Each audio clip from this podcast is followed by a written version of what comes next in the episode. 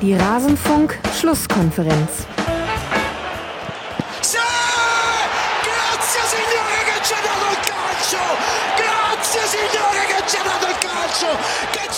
Alles zum letzten Bundesligaspieltag. Huch, nicht zum letzten Bundesligaspieltag. Da hat der Max ein falsches Intro gebaut. Naja, es waren nur fünf Stunden Schlaf. Und damit hallo und herzlich willkommen zur Rasenfunk-Schlusskonferenz Nummer 325. Das ist natürlich jetzt ein kleiner Fauxpas, aber ich lasse das drin. Das ist Live-Podcast, so wie er in nicht live gesendeten Podcasts einfach manchmal stattfindet.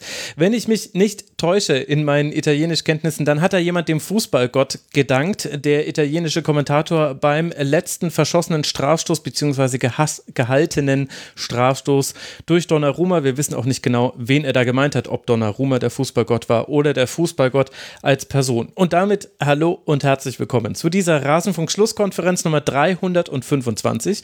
Wir wollen auf das Turnier zurückblicken, auf das wir vorausgeblickt haben in Schlusskonferenz Nummer 320. Es wirkt, als wäre es ein paar Dekaden her. Und entsprechend habe ich auch die gleiche Besetzung bei mir und freue mich sehr darüber, dass die beiden sich nochmal die Zeit Zeit nehmen für den Rasenfunk. Alexander Rudes, der Ed Alex Al Alex auf Twitter.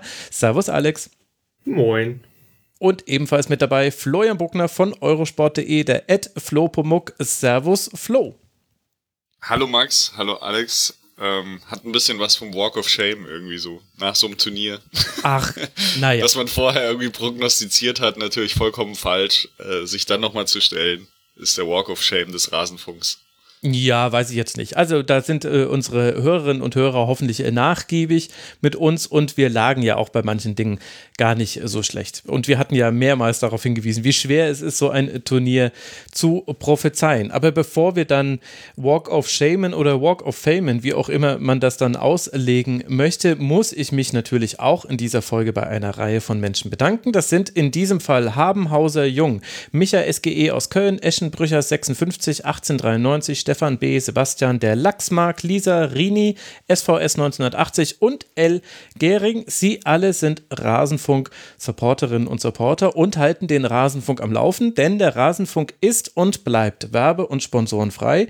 Wir finanzieren uns ausschließlich über eure freiwilligen Zahlungen, liebe Hörerinnen und Hörer, und bezahlen davon auch ein Gästehonorar an unsere Gäste. Das ist noch verschwindend gering im Vergleich zu normalen, zu, im Vergleich Vergleich zu dem, was der Markt zahlt, um es mal so zu bezeichnen.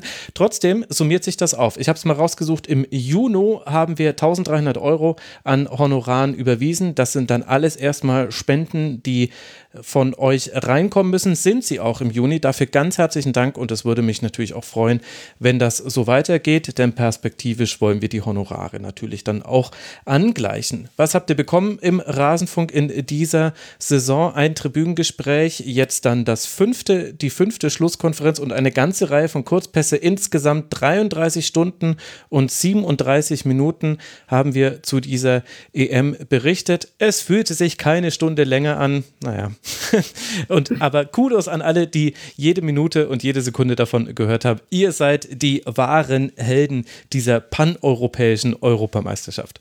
Okay, bevor ich jetzt aber zu schmalzig werde, lasst uns doch mal mit dem Finale anfangen.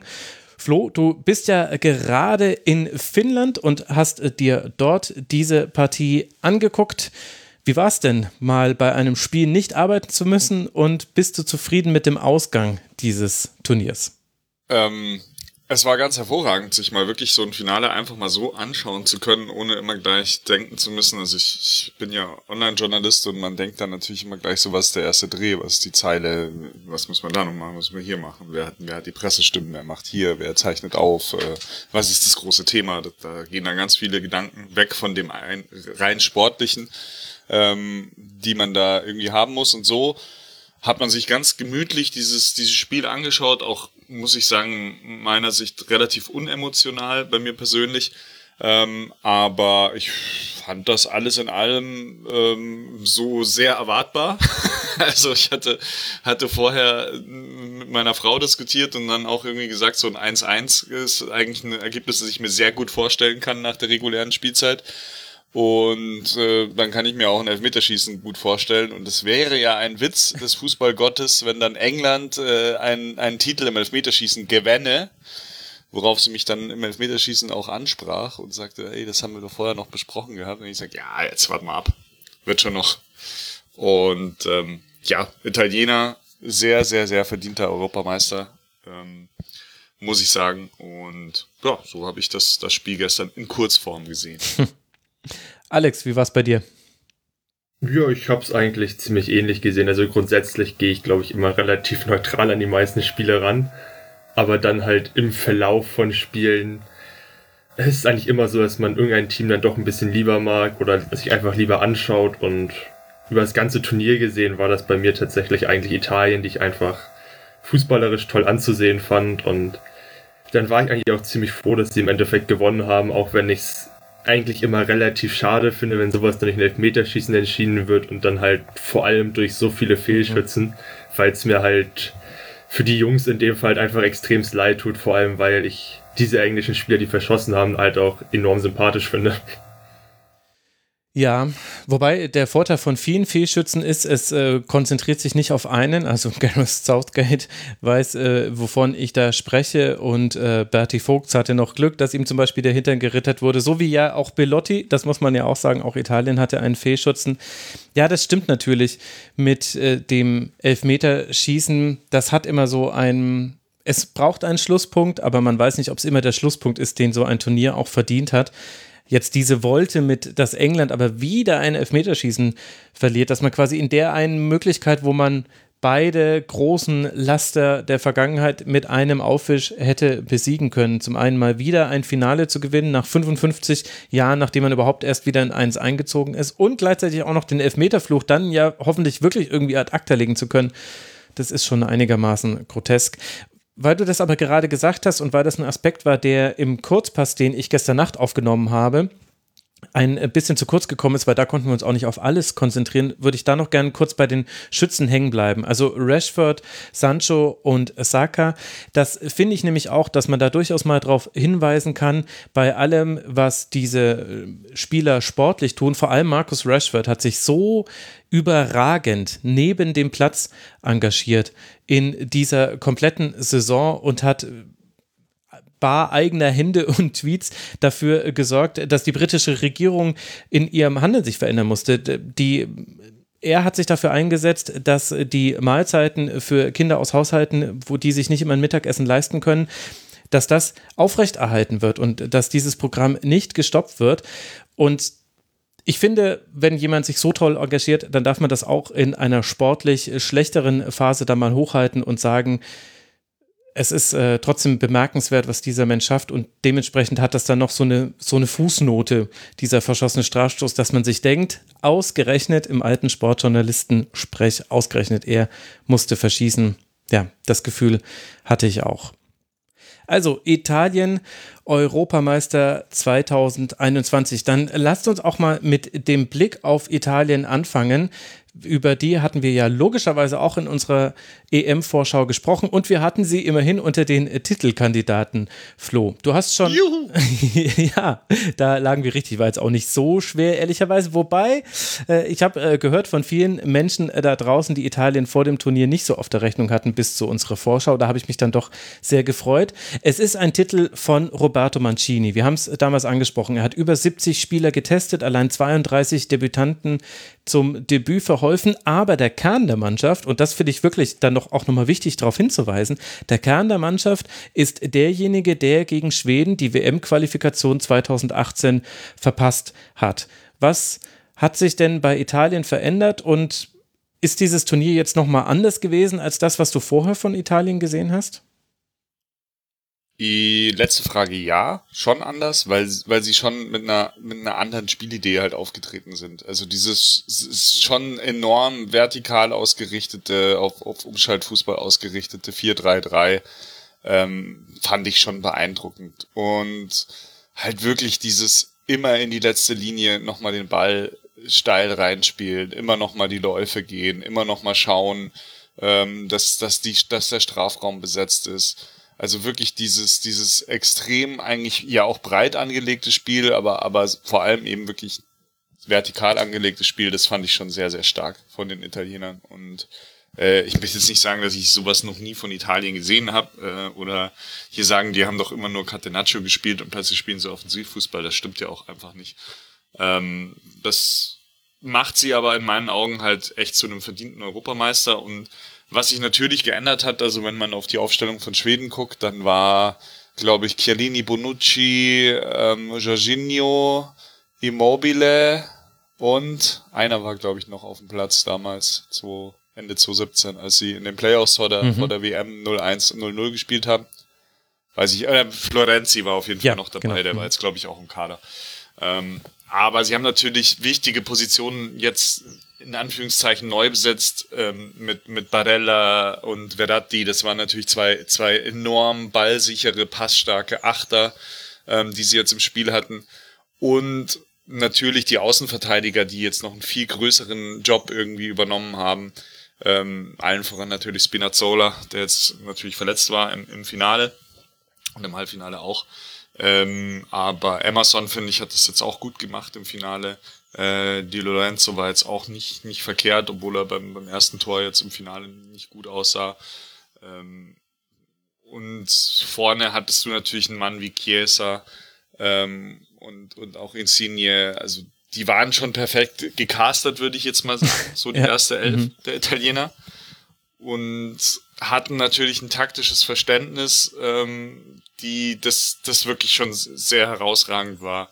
Und auch die Anpassungen, die Mancini dann im Finale vorgenommen hat, ähm, mit, dem, mit der Einwechslung von äh, Cristante, ähm, die hat letztlich das, die Medaille oder, oder das Spiel so ein bisschen Richtung Italien kippen lassen. Und das, das freut mich halt immer zu sehen in so einem wichtigen Spiel, dass ein Trainer erkennt, ich muss was verändern.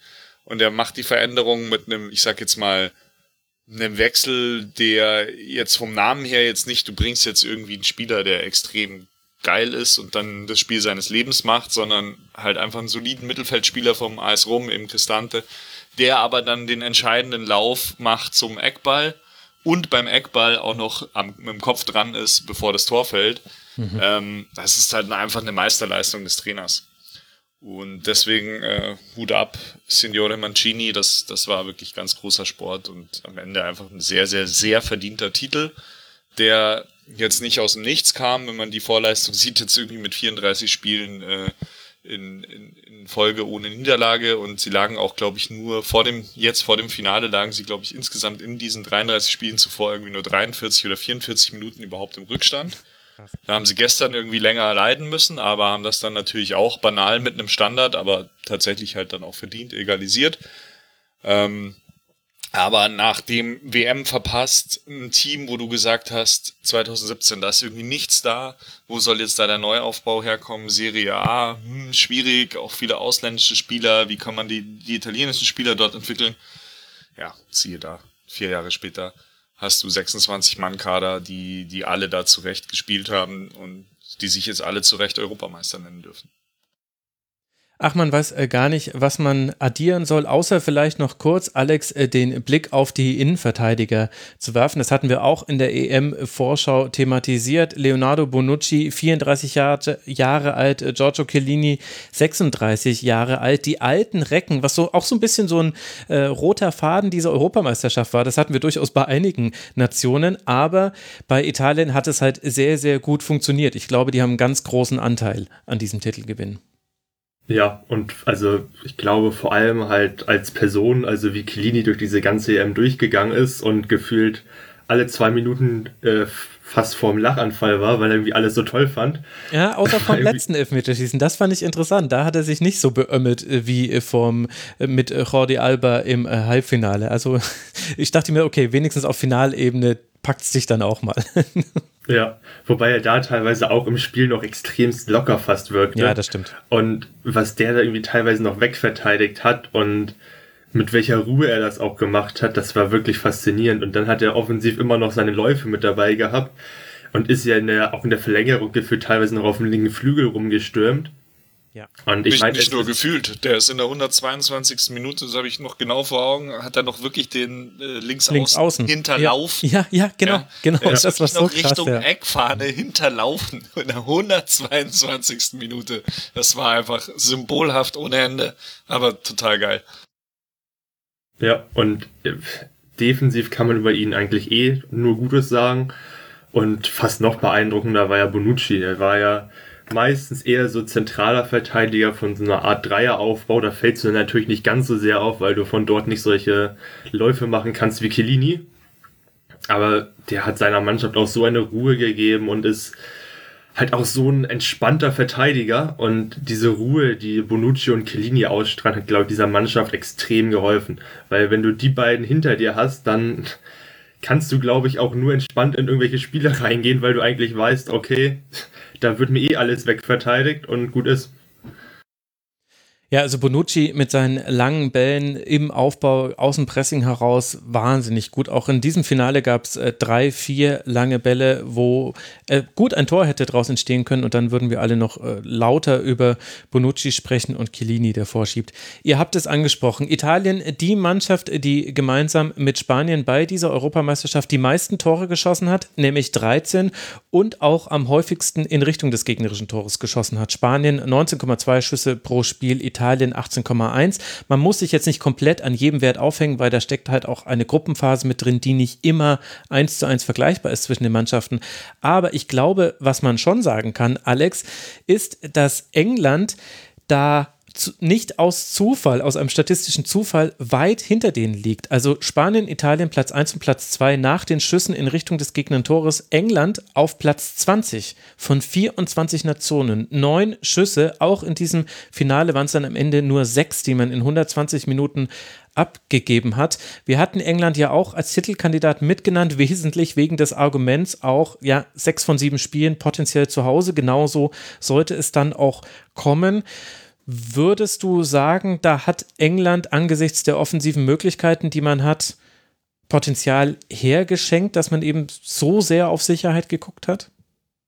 Ja, ich denke, das kann man auf jeden Fall sagen. Also es war halt an sich schon häufig extrem destruktiv und das ist halt schade bei dem Spieler, bei den Spielern, die du rein theoretisch hast und was du mit den Spielern halt alles anfangen kannst. Ich fand, teilweise fand ich es gar nicht so schlimm. Also vor allem im Finale, so die erste halbe Stunde war eigentlich so mit die beste des Turniers. Ja. Also ähm, von England meinst du? Ja, genau, von England. Ja, mhm. ähm, ich, Im Lauf des Turniers wurde Kane auch immer wieder besser eingebunden, hat dann halt relativ kreativ und auch gestaltend gewirkt, was England halt immer enorm hilft. Vor allem, wenn du halt mit einer Fünferkette teilweise spielst und äh, relativ wenig äh, Leute eigentlich im Offen, in der Offensive hast, wenn sie dann Kane mal in den Zehnerraum fallen lässt und dann halt zum Beispiel diesen einen Pass auf Saka im Halbfinale gegen Dänemark spielt, der absolut überragend ist, dann hilft dir das sehr. Aber insgesamt hat England mir auch zu wenig offensiv gemacht. Also wenn man mal auf das Deutschlandspiel zum Beispiel zurückschaut, dann war das ja ein Spiel, wo gefühlt beide Mannschaften sich darauf geeinigt haben, dass sie jetzt zwei große Chancen pro Spiel haben und der, der seine beiden Chancen halt besser verwertet, der gewinnt das im Endeffekt. Und das ist ein Spiel, das kann, ist halt ein 50-50-Spiel, das kann mal für jeden funktionieren. Und im Endeffekt gewinnt Englands dann und man kann sagen, dass England das in dem Spiel taktisch ganz gut gemacht hat, zumindest seinen Plan umgesetzt hat. Der war halt aber so defensiv, äh, dass das, dass man sich halt keine so hohe Siegchance gibt, wie es vielleicht möglich gewesen wäre. Das gleiche auch im Finale. Du gehst 1-0 in Führung und danach stellst du dich halt größtenteils wieder hinten rein. Und dann ist die Wahrscheinlichkeit halt relativ hoch, dass irgendwann auch mal ein Gegentor noch kommt. Und das Finale ist halt vielleicht auch so ein bisschen exemplarisch für das Turnier, weil man nicht wirklich genug gemacht hat, um halt die Siegchance wirklich zu erhöhen, sondern man hat halt sich halt eher darauf konzentriert, äh, die Chance auf die Niederlage zu verringern Mhm. Und im Endeffekt hat man dann auch nicht verloren, aber bei so einem Turnier geht es einmal in ein Elfmeterschießen, das wird im Endeffekt halt verloren. Und so waren die englischen Spiele jetzt vielleicht mal bis auf das Ukraine-Spiel ausgenommen, ja alle extrem eng. Mhm. Auch in der Gruppenphase gab es, glaube ich, 0-0, 1-0, 1-0. Und irgendwann verliert man so ein Spiel dann halt, wenn man es immer nur versucht, knapp zu gewinnen. Ja, das ist äh, vielleicht ein äh, ganz guter Hinweis. Aber eine eine kleine Ironie, finde ich, steckt da schon noch drin. Wenn ich in mein Vorbereitungsdokument gucke, dann steht unter Starken bei England Absicherung. Die Außenverteidiger und Sechser schieben nie weit weg von der letzten Kette. Übergangsspiel dann meist über Rice und Flugbälle. Erst wenn das nicht klappt, schieben die Außenverteidiger auf den langen Ball und für den langen Ball nach vorne. Und Ausgerechnet das hat England in der ersten Halbzeit ja gar nicht gemacht. Das war ja der taktische Kniff, mit dem man Italien so gut aus dem Spiel erstmal genommen hat und auch offensichtlicherweise überrumpelt hat. Das weite Vorschieben der Außenverteidiger, dass Kane sich zurückfallen lässt zusätzlich. Du hattest dann eben ein 3-5-2 und diese 5 waren eben viel mehr als die drei, die in der Regel von Italien da standen. Das war ein Fluten des Mittelfelds und das fand ich so ein bisschen, war die, die kleine Fußnote an diesem Finale, dass sich in diesem Finale dann Southgate doch was überlegt hat, was aus einer vermeintlich defensiven Anfangsformation, also Rückkehr zur Fünferkette, Trippier für Saka rein, dann doch ein offensives Moment hatte. Aber man hatte dann keine Antwort mehr, als Italien darauf reagiert hat und eben mit sehr mutigen Wechseln ihrerseits, die sie auch machen konnten, weil es halt auch mehr Wechsel gibt bei diesem Turnier dann darauf reagiert, reagiert hat. Das war noch so meine Beobachtung. Flo, wo würdest du denn jetzt dann für England dieses Turnier hinpacken? Ich finde es sehr schwierig zu bewerten oder sehr schwierig auch den Stab über, über Southgate zu brechen, weil er hat es nun mal geschafft, diese Mannschaft ins Finale zu führen. Und das halt als erster englischer Nationaltrainer seit 1966 in ein großes Finale zu führen. Und mhm äh, unterm Strich haben sie halt zwei Gegentore kassiert, einen, einen direkten Freistoß und eins nach der Ecke. Also in sieben Spielen eigentlich kein Tor aus dem Spiel heraus kassiert. Und das, das sagt halt schon, dass der, der Masterplan, ähm, nämlich hinten gut zu stehen und defensiv zuerst zu denken, halt extrem gut aufgegangen ist. Ähm, ich glaube, was halt gestern gefehlt hat, war einfach der Mumm zu irgendeinem Punkt nach dem 1-1 von Italien zu sagen, okay, ich mache jetzt nochmal was, was der Mannschaft offensiv eine Stärke gibt. Was jetzt wirklich dafür sorgt, dass wir das Spiel in der vor dem Elfmeterschießen entscheiden, weil Elfmeterschießen ist immer irgendwie 50-50 und wir sind aber England, dann ist es eher 40-60 oder keine Ahnung. Irgendwie so.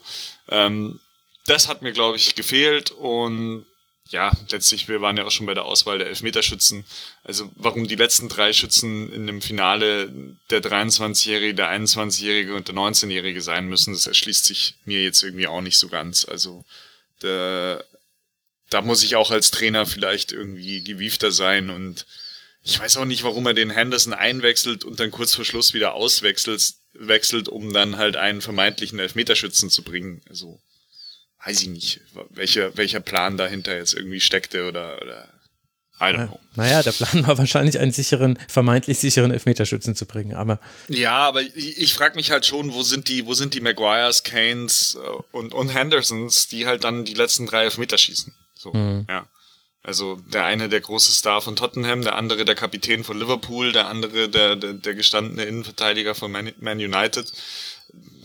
Ja, gut. Kane hat, glaube ich, den ersten geschossen und, und Maguire den zweiten, oder genau. war das? Ja, ja, genau. Ja, also frage ich mich halt auch in der Reihenfolge, warum, warum muss Saka, warum muss der der fünfte Schütze sein? Also, naja, sei es drum. Äh, ich finde es extrem schwierig, das jetzt da den Stab über Southgate zu brechen, weil wenn, wenn der irgendwie mit Pauken und Trompeten da antritt und mit fünf Offensiven und dann verlieren sie halt im Achtelfinale irgendwie nach heroischem Fight nach einem 2-2 gegen Deutschland im Elfmeterschießen, äh, dann sagt halt auch jeder, ja, super, das, jetzt hast du es halt mal richtig verkackt, weil wir hätten jetzt hier die, den einfachsten Turnierverlauf gehabt mit, fünf, mit sechs Spielen bis ins Finale in, in Wembley, also sechs Spiele zu Hause bis ins Finale. Und du äh, machst hier so ein Harakiri-Zeug gegen Deutschland, wo wir ja doch wissen, dass wir gegen die immer irgendwie blöd aussehen. Hm. So. Und er hat halt die Variante Defense Wins Championship irgendwie auf die Variante gesetzt. Und sie wäre ja auch beinahe aufgegangen. Ja. ja. Und ich Kein denke, die Gegentor Engländer aus dem laufenden ja. Spiel heraus, Entschuldigung, im ganzen ja. Turnier für England. Genau. Genau, und die Engländer, denke ich, also die eigenen Landsmänner hat er einfach über den Erfolg abgeholt, also über das, wir sind jetzt echt im Finale. Ähm, und dass der Rest jetzt da eher skeptisch auf den Unterhaltungsfaktor oder den Offensivfaktor des, des Spiels der Engländer geguckt oder geblickt hat, das wäre ihm, glaube ich, relativ wumpe gewesen, wenn sie das Ding jetzt am Ende gewonnen hätten. Oh, harte, steile These. Ja, Herr Bucken. Also, ja, da halt dann auch so, keine Ahnung, ich habe auch Stimmen gelesen oder Leute gelesen, die bei Twitter, die dann geschrieben haben, ja, die hatten so einen einfachen Weg im Finale. Das ist doch scheißegal. Wenn du das Ding gewinnst, ist es wurscht, ob du davor gegen Barfuß Bethlehem gespielt hast oder gegen Frankreich. Es ist halt einfach. Die können ja auch nichts dafür, dass die gegen, dass die gegen, gegen, äh, gegen Ukraine das Viertelfinale spielen mussten. Das war ja nicht die Wahl der Engländer. Die haben das sicher nicht ausgesucht. War halt dann so. War halt dann Ukraine und Dänemark. Ja, und musste auch erstmal schlagen. So. Also, ich finde, England hat ein gutes Turnier gespielt. Ich fand auch den Plan, immerhin war da ein Plan dahinter erkennbar. Ich fand das auch beeindruckend, wie wirklich teilweise die zentralen Mittelfeldspieler schon in der Antizipation eines Ballverlustes. Also der eigene Spieler führte eigentlich noch den Ball und hat sich den vielleicht so einen Millimeter zu weit vorgelegt. Dann hast du schon gemerkt, wie, wie zwei oder drei andere Spieler schon eher den Weg zurückgemacht haben.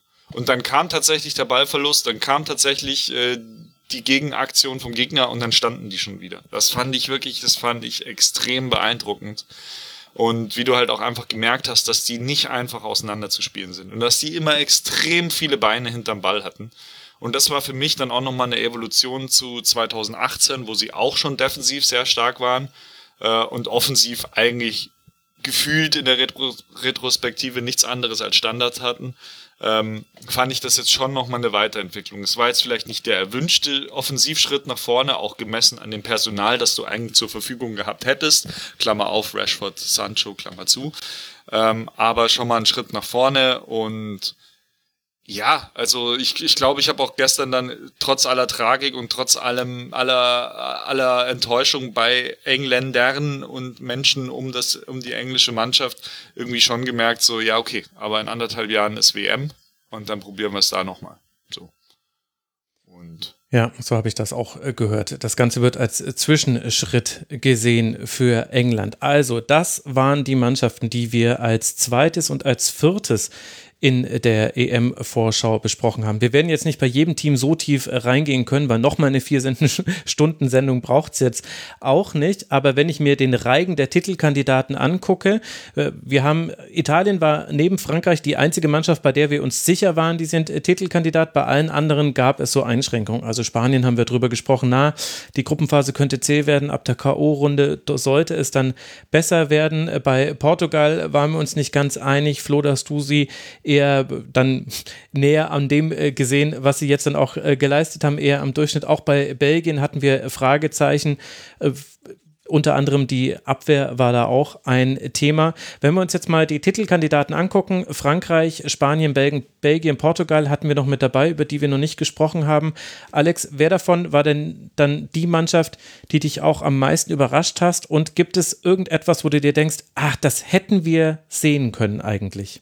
Hm, ich glaube, am meisten überrascht von den Mannschaften. Also eigentlich haben sie mich alle nicht so komplett überrascht. Also vom Ergebnis vielleicht ja. Also gut, Portugal und Belgien haben halt im Achtelfinale schon gegeneinander gespielt. Das ist dann halt äh, für beide Mannschaften relativ blöd, weil er muss halt schon Titelkandidat früh ausscheiden. Das ist halt im Endeffekt dann äh, ist halt passiert wegen also dieser. Also es war auch für unsere Vorschau ganz schlecht, muss man wirklich sagen. Ja, genau. Und ich meine, der, der gewinnt, der hat halt trotzdem noch eine ordentliche Chance, irgendwie relativ weit zu kommen. Von daher muss man, also bin ich immer noch relativ fein damit, die irgendwie als Titelkandidat genommen zu haben. Das gleiche gilt eigentlich auch für Frankreich, die jetzt natürlich kein gutes Turnier gespielt haben, die dann auch im Achtelfinale plötzlich mal ein komplett neues System ausprobiert haben, weil scheinbar Deschamps dachte, dass das eine tolle Idee ist. Kann funktionieren, wenn es nicht funktioniert, sieht es halt blöd aus. Und das Achtelfinale sah insgesamt ziemlich blöd aus, weil sich dann ja noch dieses 3 zu 1 wirklich unfassbar dämlich noch aus der Hand reißen haben lassen. Aber ich glaube, dass grundsätzlich sie in dem Turnier trotzdem immer noch weit kommen könnten, weil die individuelle Klasse dieser Spieler und was zum Teil einfach Paul Pogba in dem Spiel gemacht hat, mhm. das kann halt gefühlt fast schon reichen, um, so ein, um, um in so einem Turnier halt noch deutlich weiterzukommen. Und dementsprechend finde ich es halt insgesamt äh, sehr schwer, diese Titelkandidaten im Nachhinein nochmal zu bewerten, weil es halt wirklich nicht vieles, was gefehlt hat. So Frankreich verliert im Elfmeterschießen gegen die Schweiz und die Schweiz verliert auf einmal im Elfmeterschießen gegen Spanien und Spanien und Italien sind dann im Halbfinale auf einmal und so viel ist da nicht, was gefehlt hat. Ähm, hm. Trotzdem ist es halt so, dass äh, Frankreich, Portugal und auch Belgien jetzt taktisch echt keine Offenbarung waren und vor allem Portugal war teilweise defensiv extremst abenteuerlich. Also die haben, wenn ich mir ins Deutschlandspiel zurückerinnere, waren die gefühlt davon überrascht, dass es sowas wie äh, Außenverteidiger in der Fünferkette gibt und haben auch dementsprechend Wo verteidigt. Wo kommt der denn jetzt her? Wie heißt ja. du? Großens? Okay. Hm. Und die haben sie probiert, das anzupassen, indem der Trainer Fernando Santos dann gefühlt irgendwann alle Viertelstunde einen neuen äh, Mittelfeldspieler eingewechselt hat, der ihn halt verteidigen sollte, was natürlich auch nicht funktioniert. Zudem hat man hat man es tatsächlich auch nicht geschafft, dass da die Einzelspieler mal so funktioniert haben, wie sie funktionieren sollten. Also Bruno Fernandes war ziemlich blass während der gesamten EM. Joao Felix äh, hat überhaupt keine Rolle gespielt. Das war einfach relatives Chaos bei Portugal, aber im Endeffekt hat es dann halt trotzdem nur ein Fernschuss von Torgen Azar das Ausscheiden im Endeffekt eingetütet. Von daher, es ist halt diese Riege aus Frankreich, Italien, Belgien, im Endeffekt enttäuschend, spielerisch, aber nicht überraschend enttäuschend. Äh, und im Endeffekt halt nicht so titelkandidatisch, wie man sie vielleicht hätte erwarten können. Während Spanien halt spielerisch mich tatsächlich sogar noch einen Tick positiv überrascht hat. Vor allem als es dann immer weiter ins Turnier reinging. In der Gruppenphase waren sie eigentlich auch schon ganz ordentlich, haben da halt anfangs überhaupt keine Chancen genutzt. Mm, teilweise waren sie dann nicht allzu zielstrebig. Da war es dann, hatte man wieder das Gefühl, die spielen ein bisschen Ballbesitz, um Ballbesitz zu haben. Wobei es nicht so schlimm war, wie wir andere spanische Mannschaften, zum Beispiel 2018er WM-Mannschaft schon mal gesehen haben, die ja wirklich äh, gefühlt überhaupt nicht nach vorne gekommen ist, sondern nur hin und her gepasst hat. Und da, war, da waren sie dieses Jahr deutlich besser und für mich haben sie tatsächlich auch fürs zum besten Spiel dann dem Halbfinale gegen Italien beigetragen. Das Spiel fand ich wirklich fantastisch. Ja. Und da war Spanien für mich so klar die bessere Mannschaft. Äh, wunderbare, wunderbarer Matchplan von Luis Enrique, da Donny Olmo auf die falsche Neun zu stellen. Es war im Endeffekt ein System, das mich fast schon so ein bisschen ans Guardiola Man City erinnert hat. Mit enorm viel Zentrumspräsenz, wo du Olmo hattest, du hattest Petri, Koke, Busquets, Dadurch hattest du halt erstmal schon eine wunderbare Überzahl gegen Italien im Zentrum. Du hattest dann auch mit diesen Spielern eine enorme Präsenz im Gegenpressing. Also vor allem, was Dani Olmo da gefühlt gearbeitet hat, war absurd gut. Hm. Und auch Koke hat ja einen immensen Aktionsradius in dem Spiel gehabt, hat ja Verratti eigentlich komplett aus dem Spiel genommen. Und im Endeffekt verlierst du das Spiel halt auch, weil Oyasabal zweimal gefühlt einmal den Ball nicht annehmen kann, einmal ist er gefühlt 10 Zentimeter mit dem Kopf vorbei vergibst ein paar Chancen, dann geht's wieder ins Elfmeterschießen und dann verlierst du halt das Elfmeterschießen. Aber das, was Spanien gemacht hat, war wirklich gut. Ich hatte auch das Gefühl, dass sie sich während des Turniers immer mehr gefunden haben, was ja durchaus noch ein Fragezeichen war bei Spanien, weil da ja noch nicht komplett klar war, wie sie während dieser WM, während dieser EM auflaufen werden. Man wusste nicht genau, wie läuft es in der Innenverteidigung ab. Das war, glaube ich, das größte Problem, dass man da nie wirklich den perfekten Partner für Laporte gefunden hat aber grundsätzlich hat sich halt während des Turniers mehr eingespielt und das Experiment mit Jorente als Rechtsverteidiger ist halt zum Beispiel gescheitert. War jetzt im Endeffekt kein großes Problem, weil Aspilicueta dann auf einmal wieder grandios gespielt hat und ich glaube ein Tor ziemlich genial eingeleitet hat durch einen Laufweg ins Zentrum. Mhm. Und im Endeffekt glaube ich, dass Spanien halt immer noch ein Team in der Entwicklung ist und ich glaube, das haben wir auch vor dem Turnier gesagt. Und das ist vor allem jetzt für die kommende WM, glaube ich, schon mal ziemlich gut aussieht, weil dieser Kader halt immer noch ziemlich jung ist und du tolle Spielertypen hast. Und bei dieser EM wäre tatsächlich auch schon sehr, sehr viel möglich gewesen. Dementsprechend sehe ich die spanische Mannschaft halt von diesen vier Titelkandidaten, die es im Endeffekt nicht ins Finale geschafft haben, deutlich am positivsten. Mhm. Wenn wir bei Teams in einer Entwicklung sind, Flo, dann baut mir das die Brücke, um kurz über Belgien mit dir zu sprechen. Denn da hat man ja eher das Gefühl, das Team ist eher am Ende einer Entwicklung und hat jetzt mal wieder eine Chance vergeben. Ich hatte bei dem, was ich in diesem Turnier von Belgien gesehen hatte und wie ich es dann versucht habe, später für mich einzuordnen, dass den Gedanken, dieses Turnier war eigentlich ein gutes für Belgien. Und dass du dann ausscheidest in einem Viertelfinale gegen Italien, so funktionieren diese Turniere. Du kriegst starke Gegner früh und da kann man dann auch mal verlieren. Und nichtsdestotrotz hat Belgien da, finde ich, aber ein sehr gutes Spiel gemacht. Bei mir hat dieses Turnier eher dafür gesorgt, dass es die Turniere unter Mark Wilmots nochmal anders bewertet hat. Also ich fand die jetzt unter Martinez wirklich gut, vor allem jetzt diese EM. Ich fand, Belgien hat das gut gemacht, hat Lukaku perfekt eingesetzt, hatte mit Kevin de Bruyne einen der entscheidenden Spieler, der auch sicherlich, wenn man weitergekommen wäre, einer der Spieler dieses Turniers gewesen wäre. Aber es waren eben nicht die beiden einzigen, sondern drumherum gab es wirklich eine Reihe von Spielern, die ein sehr gutes Turnier gespielt haben und auch die das Alter der Abwehr war auch hier nicht das große Thema, so wie wir es vielleicht auch noch in der EM-Vorschau besprochen haben. Zumindest ich habe dazu etwas gesagt. Aber im Nachhinein muss man sagen, was mit diesen Spielern möglich gewesen wäre, die jetzt alle dann langsam aus dem Alter heraus sind. Also WM 2022 kann man da wahrscheinlich noch dazu rechnen, die kommt ja relativ bald. Aber für mich hat es eher den Blick auf das verändert, was Belgien vor, im vorvorletzten und im vorletzten Turnier gespielt hat, weil man sich gedacht hat, ja, das wäre halt vielleicht auch schon früher möglich gewesen und dann wärt ihr nicht darauf angewiesen, jetzt hier bei der EM jetzt quasi eure fast letzte Patrone zu verfeuern, was das Talent angeht. Das stimmt, ja. Aber wäre, wäre Fahrradkette, hat, glaube ich, mal ein weiser Mann gesagt. Also es ist, ja, dass Mark Wilmots jetzt kein, kein, kein super Trainer-Brain war, das wussten wir, glaube ich, damals schon. Und ähm, man muss aber auch sagen, dass Kevin De Bruyne jetzt natürlich auch erst in den letzten vier, fünf Jahren so diese Entwicklung zum absoluten Weltstar gemacht hat. Vorher hatte, hatte er schon sehr, sehr gute Auftritte und sehr, sehr gute Ansätze, aber wirklich diese Dominanz im Spiel, die hat er erst, hat er sich jetzt auch erst in Anführungszeichen erworben.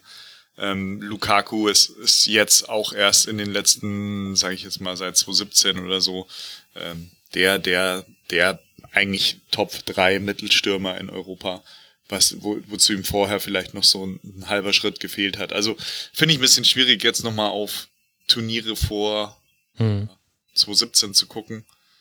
Ähm, aber sie haben unterm Strich es halt wieder nicht geschafft, äh, in, in, in ein Endspiel einzuziehen mit einer Mannschaft, die es eigentlich hätte wuppen können. Und das ist, glaube ich, das, was, was dieser Generation in Belgien anhaften wird und was bleiben wird. Und ich sehe jetzt nichts, also ich sehe jetzt noch nicht den, das Ende des Zyklus erreicht, weil eben das nächste Turnier schon in anderthalb Jahren ist. Ähm, und diese Mannschaft, glaube ich, so wie sie jetzt dasteht, in anderthalb Jahren auf, auch auftreten kann oder antreten kann mit vielleicht ein, zwei Anpassungen in der Startelf. Wobei sich jetzt in der Abwehr dann vielleicht doch mal noch zwei oder drei andere Spieler vielleicht anbieten müssen, um, um da dauerhaft von den, von den drei ähm, Vermerlen, Vertongen, Alderweireld äh, zu übernehmen. Also so ein Denayer vielleicht, dass der jetzt auch wirklich dauerhaft äh, spielt. Ähm, bei Witzel muss man gucken, aber auch da haben sich jetzt so zwei, drei Alternativen jetzt auch schon eingefunden und angeboten. Äh, Thielemanns, finde ich, hat es neben Witzel sehr gut gemacht. Fand ich, fand ich eine, eine gute, eine erfrischende und auch eine souveräne ähm, Ergänzung in der Mannschaft. Ähm, und Doku war natürlich auch einer, ja. wo du sagst, ja, bitte gib mir mehr von und bitte zeigt ihm jemand den Weg zum Tor. Es war wie so ein guter Arte-Themenabend. Bitte gib mir mehr Doku. Ja, ja, aber es war halt einfach so schade, weil du einfach gesehen hast, der ist so gut, aber noch so roh. Und der letzte Pass ist halt so, ja, Mann, oder der Abschluss oder halt einfach die Entscheidungsfindung. Mhm. Da ist der Weg zum Tor. Geh bitte dahin. Geh direkt über los. Ja. Gehen Sie direkt in das Gefängnis. Nein, also so, geh, geh, zieh direkt auf los und zieh 4000 DM ein. Ähm, ja, aber alles in allem, unterm Strich war es das, was ich mir von Belgien erwartet habe. Ähm, können mitspielen, werden es aber nicht packen. So. Hm. das war's dann. Auch wenn ich mir die Spiele von Belgien fast mit am liebsten angeschaut habe. Äh, da war immer irgendwie was los. Und waren immer Aktionen zum Zungenschnalzen dabei, die es ja sonst, glaube ich, eher weniger gab bei dieser WM und äh, EM. Und wenn man jetzt nochmal auf die drei, oder um die Klammer zu ziehen, auf die, auf die, auf die Mannschaften guckt, die wir jetzt besprochen haben, ich fand, das war halt generell nicht so das, das, äh, die EM der Stars. Also bei Frankreich klar, Pogba hat, hat ein überdurchschnittliches Turnier gespielt, aber so ein Mbappé ist dann doch abgefallen. Mm, hat jetzt nicht so den Impact gehabt wie gewünscht. Auch Ronaldo hat dann im, im Achtelfinale wenig bis gar nichts irgendwie gezeigt. Ähm, Spanien ist ja mal gänzlich ohne Star angetreten, so, so gefühlt, also da war auch nichts zu holen. Ähm, ja, Griezmann, also so, so, so, auch Kane, ja, hat ja irgendwie so seine zwei, drei Törchen gemacht, aber dass du so sagst, am Ende der EM schaust du auf das Turnier und sagst, das war jetzt das Turnier von einem Modric oder einem Mbappé oder einem, ja, sogar einem Cannavaro damals, ähm, das hat man irgendwie nicht so, oder? Oder mhm. habt ihr jetzt so den einen auf dem Zettel oder auch einen Lukaku oder einen De Bruyne, ähm, so einen auf dem Zettel, wo ihr gesagt habt, das war sein Turnier? Nee, gab's irgendwie nicht. Katze. nee, sie will sagen, wen sie auf dem Zettel hat. Du musst es übersetzen. Ja, ist jetzt, gestern, gestern wieder vom Halbfinale alles richtig getippt und jetzt ähm, kein Redeanteil im Rasenfunk. Ist natürlich schwierig. Ja. Kann ich verstehen. Ja, ich weiß nicht, Alex, ob du da noch was ergänzen möchtest. Ansonsten machen wir weiter.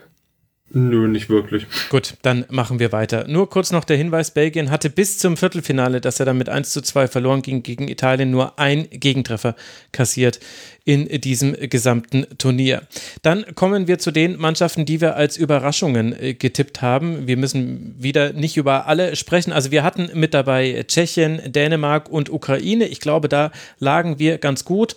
Wir hatten Polen und Nordmazedonien mit dabei. Würde ich jetzt ein Fragezeichen dahinter setzen, ob wir das uns noch durchgehen lassen. Aber in jedem Fall, Alex, müssen wir über die Türkei sprechen, auf die wir so viele Hoffnungen gesetzt haben und bei denen es dann so fürchterlich schief ging. Wir haben die akute Diagnose damals äh, schon mit Fatih Demireli direkt nach dem letzten Gruppenspiel im entsprechenden Kurzpass gemacht.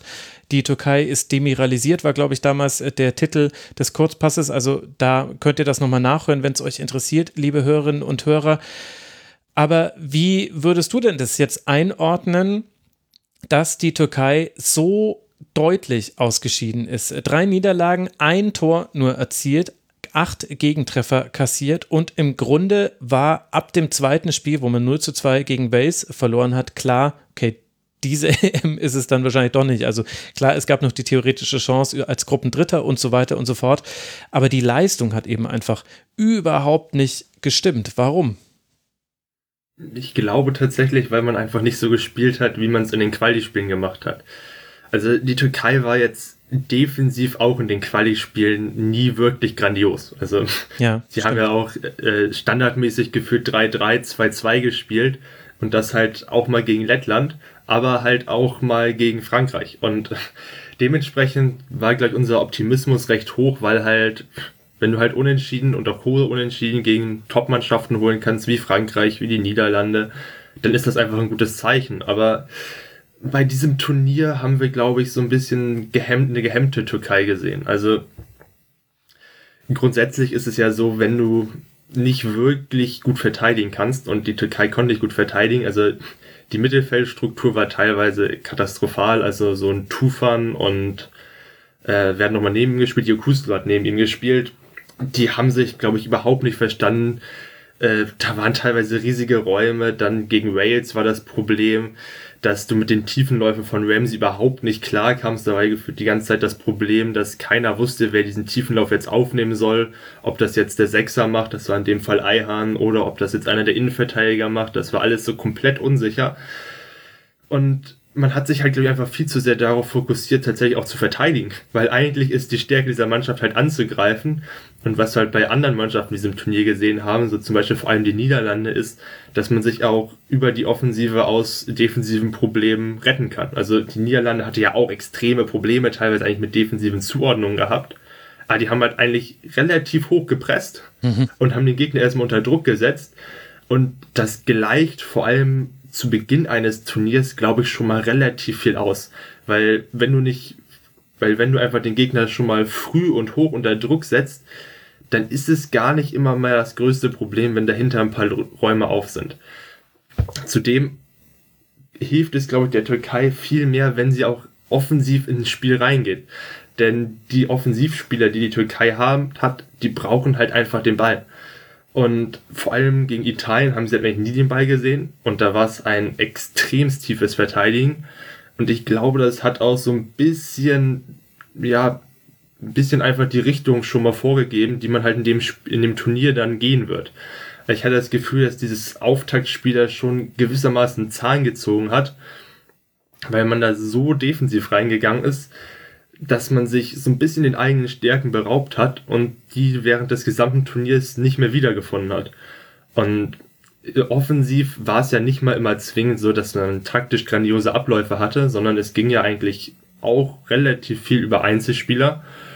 Aber die haben halt nie eingesetzt bekommen. Und ich glaube einfach, dass diese Mannschaft immer noch viel mehr kann, aber dass man halt wieder so ein bisschen einfach wieder zu diesem etwas furioserem zurückkommen müsste. Und vor allem in den Spielen in Baku hätte ich das erwartet, wo ja durchaus mhm. auch Fanunterstützung da war, dass man halt einfach ein bisschen mehr Spaß macht und irgendwie nicht so nicht so bieder spielt. Und das war für mich dann eigentlich eher die größte Überraschung bei der Türkei, dass wir halt dieses komplett andere Gesicht gesehen haben. Es gab ja dann auch noch Berichte darüber, dass es irgendwie im Team nicht so wirklich gestimmt hat. Dann Senol Günisch hat ja im Nachhinein über einige Spieler so ein bisschen fast schon hergezogen. Also ich glaube, hatte gesagt, dass zum Beispiel Ritvan Yilmaz äh, gefühlt nur gut im 7 gegen 7 ist und im Training ordentlich war, aber nicht in der Form für eine EM ist.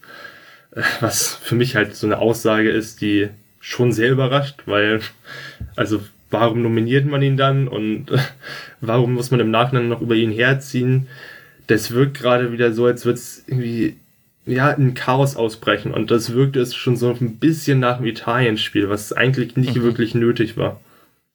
Ja, das war die große Verwunderung. 0 zu 3 den Auftakt verloren in Rom. Das kann mal passieren, aber die Aufregung danach und die Art und Weise, wie das diskutiert wurde, hat schon gezeigt, okay, da ist schon etwas mit dem ersten Spiel aus der Bahn geraten.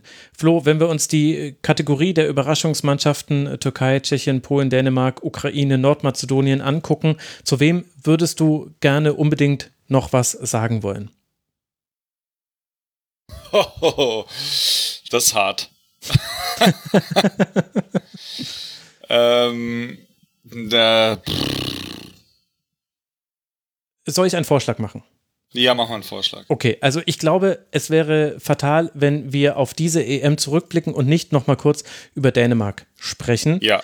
Auch wenn wir da, da lagen wir von der Prognose richtig, aber irgendwie halt auch gar nicht weil wir aber halt auch alle nicht wissen konnten, was im ersten Spiel passiert ist. Der Zusammenbruch von Christian Eriksen, der Gott sei Dank, das muss man wirklich sagen, das ist das Damoklesschwert, was über dieser, diesem Turnier hing. Es ging zum Glück gut aus. Wer weiß, wie, wie das alles verlaufen oder nicht verlaufen wäre. Also zum Glück mussten wir da nicht einem Menschen dabei zugucken, wie er auf dem Fußballplatz stirbt.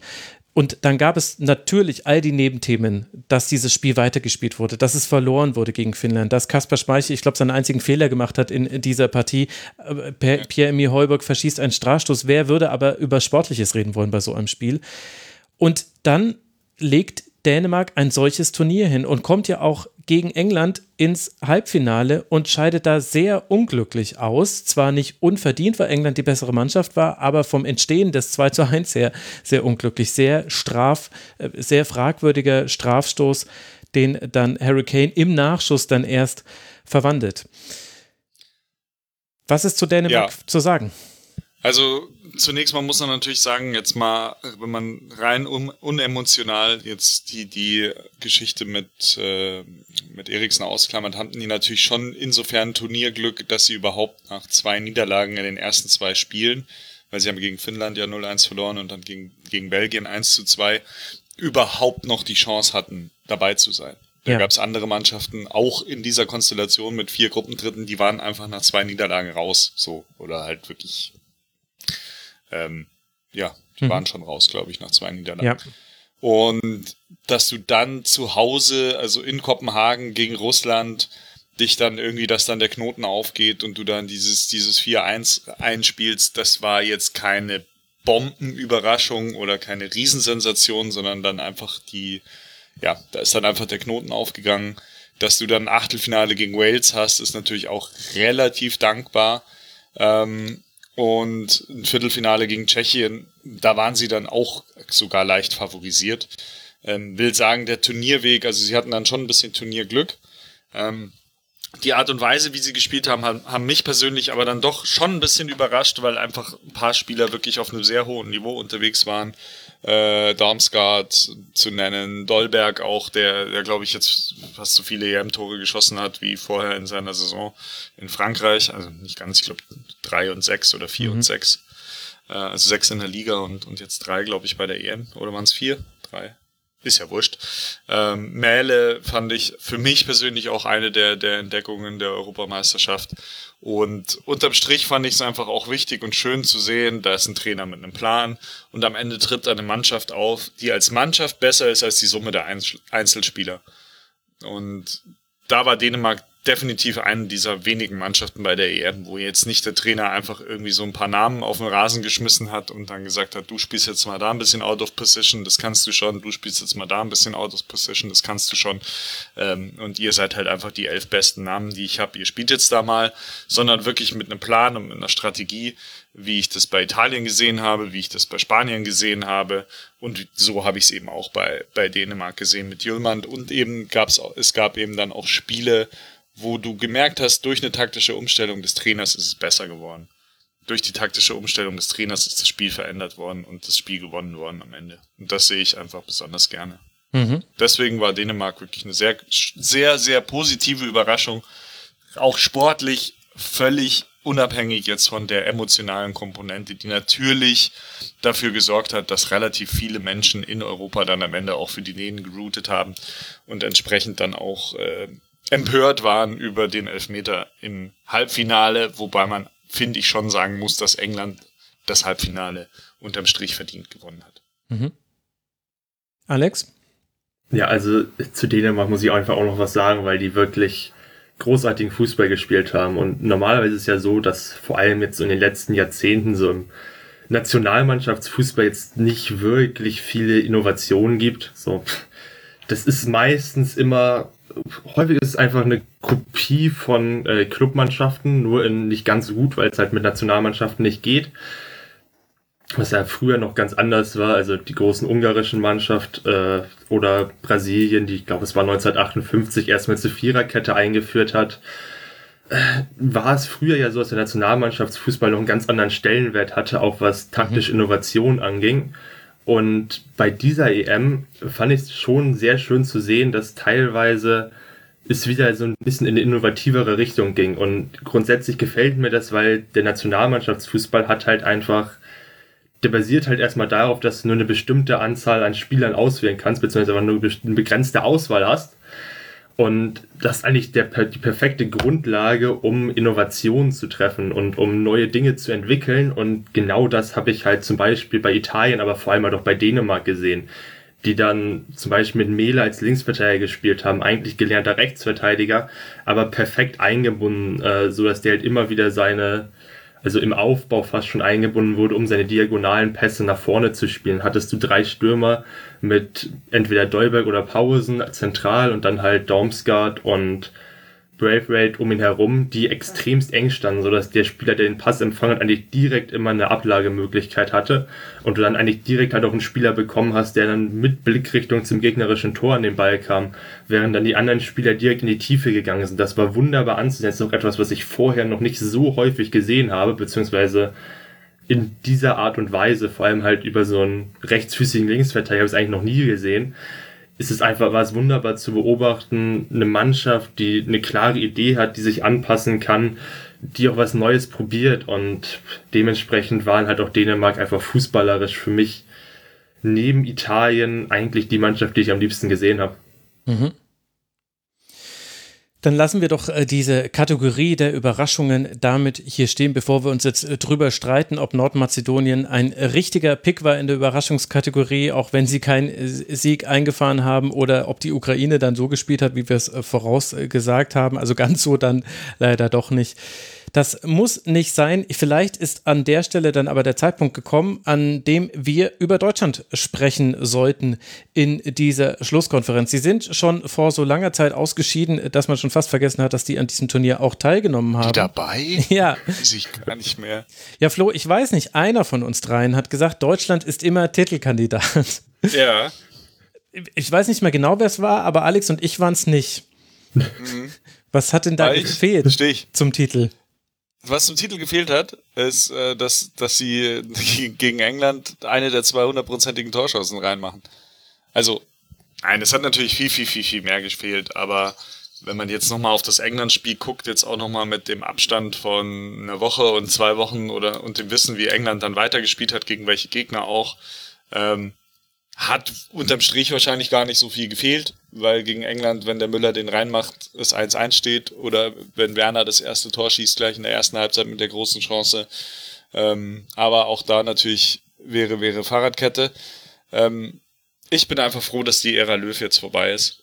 Muss ich ganz persönlich einfach sagen, weil mich sein fehlendes Ingame-Coaching und sein fehlendes irgendwie, ähm, ja, seine fehlende Innovation in den letzten Jahren, was auch die, die Aufstellung betrifft und die, die Spieler betrifft und diese Lehnstreue zu gewissen Spielern und da halt dann auch immer die Summe immer mehr nach Individuen, nach, nach individueller Klasse aufzustellen, als nach einer wirklichen Idee dahinter. Ähm, das hat mich jetzt einfach nicht mehr abgeholt. Also wirklich nicht. Also weder als jetzt äh, Journalist, um darüber zu berichten, noch irgendwie persönlich, um mir das anzuschauen. Es war einfach nichts. Und ich werde immer wieder jedem sagen, der mich danach fragt, dass ich einfach kein Fan bin von der Besetzung Groß Gündogan in, mit einer Dreierkette, in einem 3-4-3. Es funktioniert einfach nicht. Du hast immer diese Millisekunde im Umschalten, wo sich der eine nicht sicher ist, was macht der andere. Bin ich jetzt der, der den langen Weg laufen muss oder, oder läuft er den langen Weg? Sie sind beide nicht besonders schnell. Sie sind beide nicht besonders gut im Retten von Situationen. Sie sind beide gute Gegenpressing oder Spieler, die im Gegenpressing was machen können, sind natürlich, haben beide ihre Qualitäten. Ich würde jetzt auch nicht hergehen und wie Uli Hoeneß dem Toni Kroos seine Qualitäten im Jahr 2021 abzustreiten. Ganz gewiss nicht. Und ich bin eigentlich auch, ein, muss ich sagen, ein Fan von, von Ilkay Gündoğan, wenn er auf der richtigen Position mit den richtigen Mitspielern spielt, wie er es zum Beispiel bei Manchester City tut. Ähm, und dass er dort irgendwie 16, 17 Saisontore geschossen hat für die in allen Wettbewerben, kommt ja auch nicht von ungefähr. Ähm, aber in der Konstellation war es einfach Käse. Und ja, also ich bin auch kein Fan der Dreierkette, muss ich auch ganz ehrlich sagen. Also vor allem nicht, nicht wenn du auf den Außen keine Spieler hast, äh, die, die in 1 gegen 1 gewinnen können. Und vor allem, wenn du dann vorne mit einer Dreier-Angriffsreihe spielst, wo du wie, wie jetzt Sané gegen Ungarn zum Beispiel, wo du die dann an den Strafraum tackerst und nicht versuchst, auf Außen zu isolieren. Also wenn du schon Spieler hast oder nur wenige Spieler hast, die 1 gegen 1 Situationen führen können, dann muss ich die Spieler doch in diese Situation bringen und nicht irgendwo zwischen die Ketten stellen, nach innen ziehen, irgendwo dahin stellen, wo sie am wenigsten Raum haben, äh, um ihre Aktionen auszuführen. Und oh, das hat mich schon, das hat mich schon echt genervt, das zu sehen. Hm. So viel, da wäre wär, wär viel, viel, viel, viel mehr Potenzial da gewesen, als diese EM dann letztlich offenbart hat. Und am Ende, und das finde ich halt so schade, am Ende guckst du halt auf diese Mannschaft und auf diese EM und sagst, ja, war ja irgendwie klar. Ähm, aber es hätte halt trotzdem passieren können. Es hätte halt trotzdem besser laufen können. Und das ist, glaube ich, äh, so das, was es irgendwie schade macht. Nichtsdestotrotz, wenn man jetzt mal vorausblickt, ich finde, das ist schon, das ist eigentlich eine ganz gute Vorlage für Hansi Flick. Mit der Einschränkung, dass sie jetzt natürlich in der WM-Qualifikation durch die Niederlage gegen Nordmazedonien schon gleich unter Zugzwang sind. Mhm. Also die müssen jetzt dann gleich oder er muss jetzt relativ schnell gleich einen neuen Ansatz präsentieren, mit der auch gleich Ergebnisse liefert, weil so ein bisschen verbummeln kannst du die WM-Quali jetzt nicht. Und das nächste Turnier ist halt schon in anderthalb Jahren und nicht in zwei Jahren. Also auch weniger Zeit, um, um nochmal was zu entwickeln. Aber die Erwartungshaltung in Deutschland ist natürlich jetzt durch die zwei Turnierleistungen bei der WM 2018 und der EM 2020/21 ähm, jetzt natürlich nicht so hoch, dass jeder gleich sagt, ja, aber in Katar muss der Hansi Flick jetzt schon Weltmeister werden. So. Ähm, das könnte ihm dann, glaube ich, ganz gut in die Karten spielen. Und die Basis an Spielern ist ja da du hast eine gute Mannschaft, du hast relativ viele gute Einzelspieler, die, wie gesagt, acht Spieler von Bayern, die Tri Triple-Sieger 2020 waren, drei Spieler von Chelsea, die die Champions League 2021 gewonnen haben.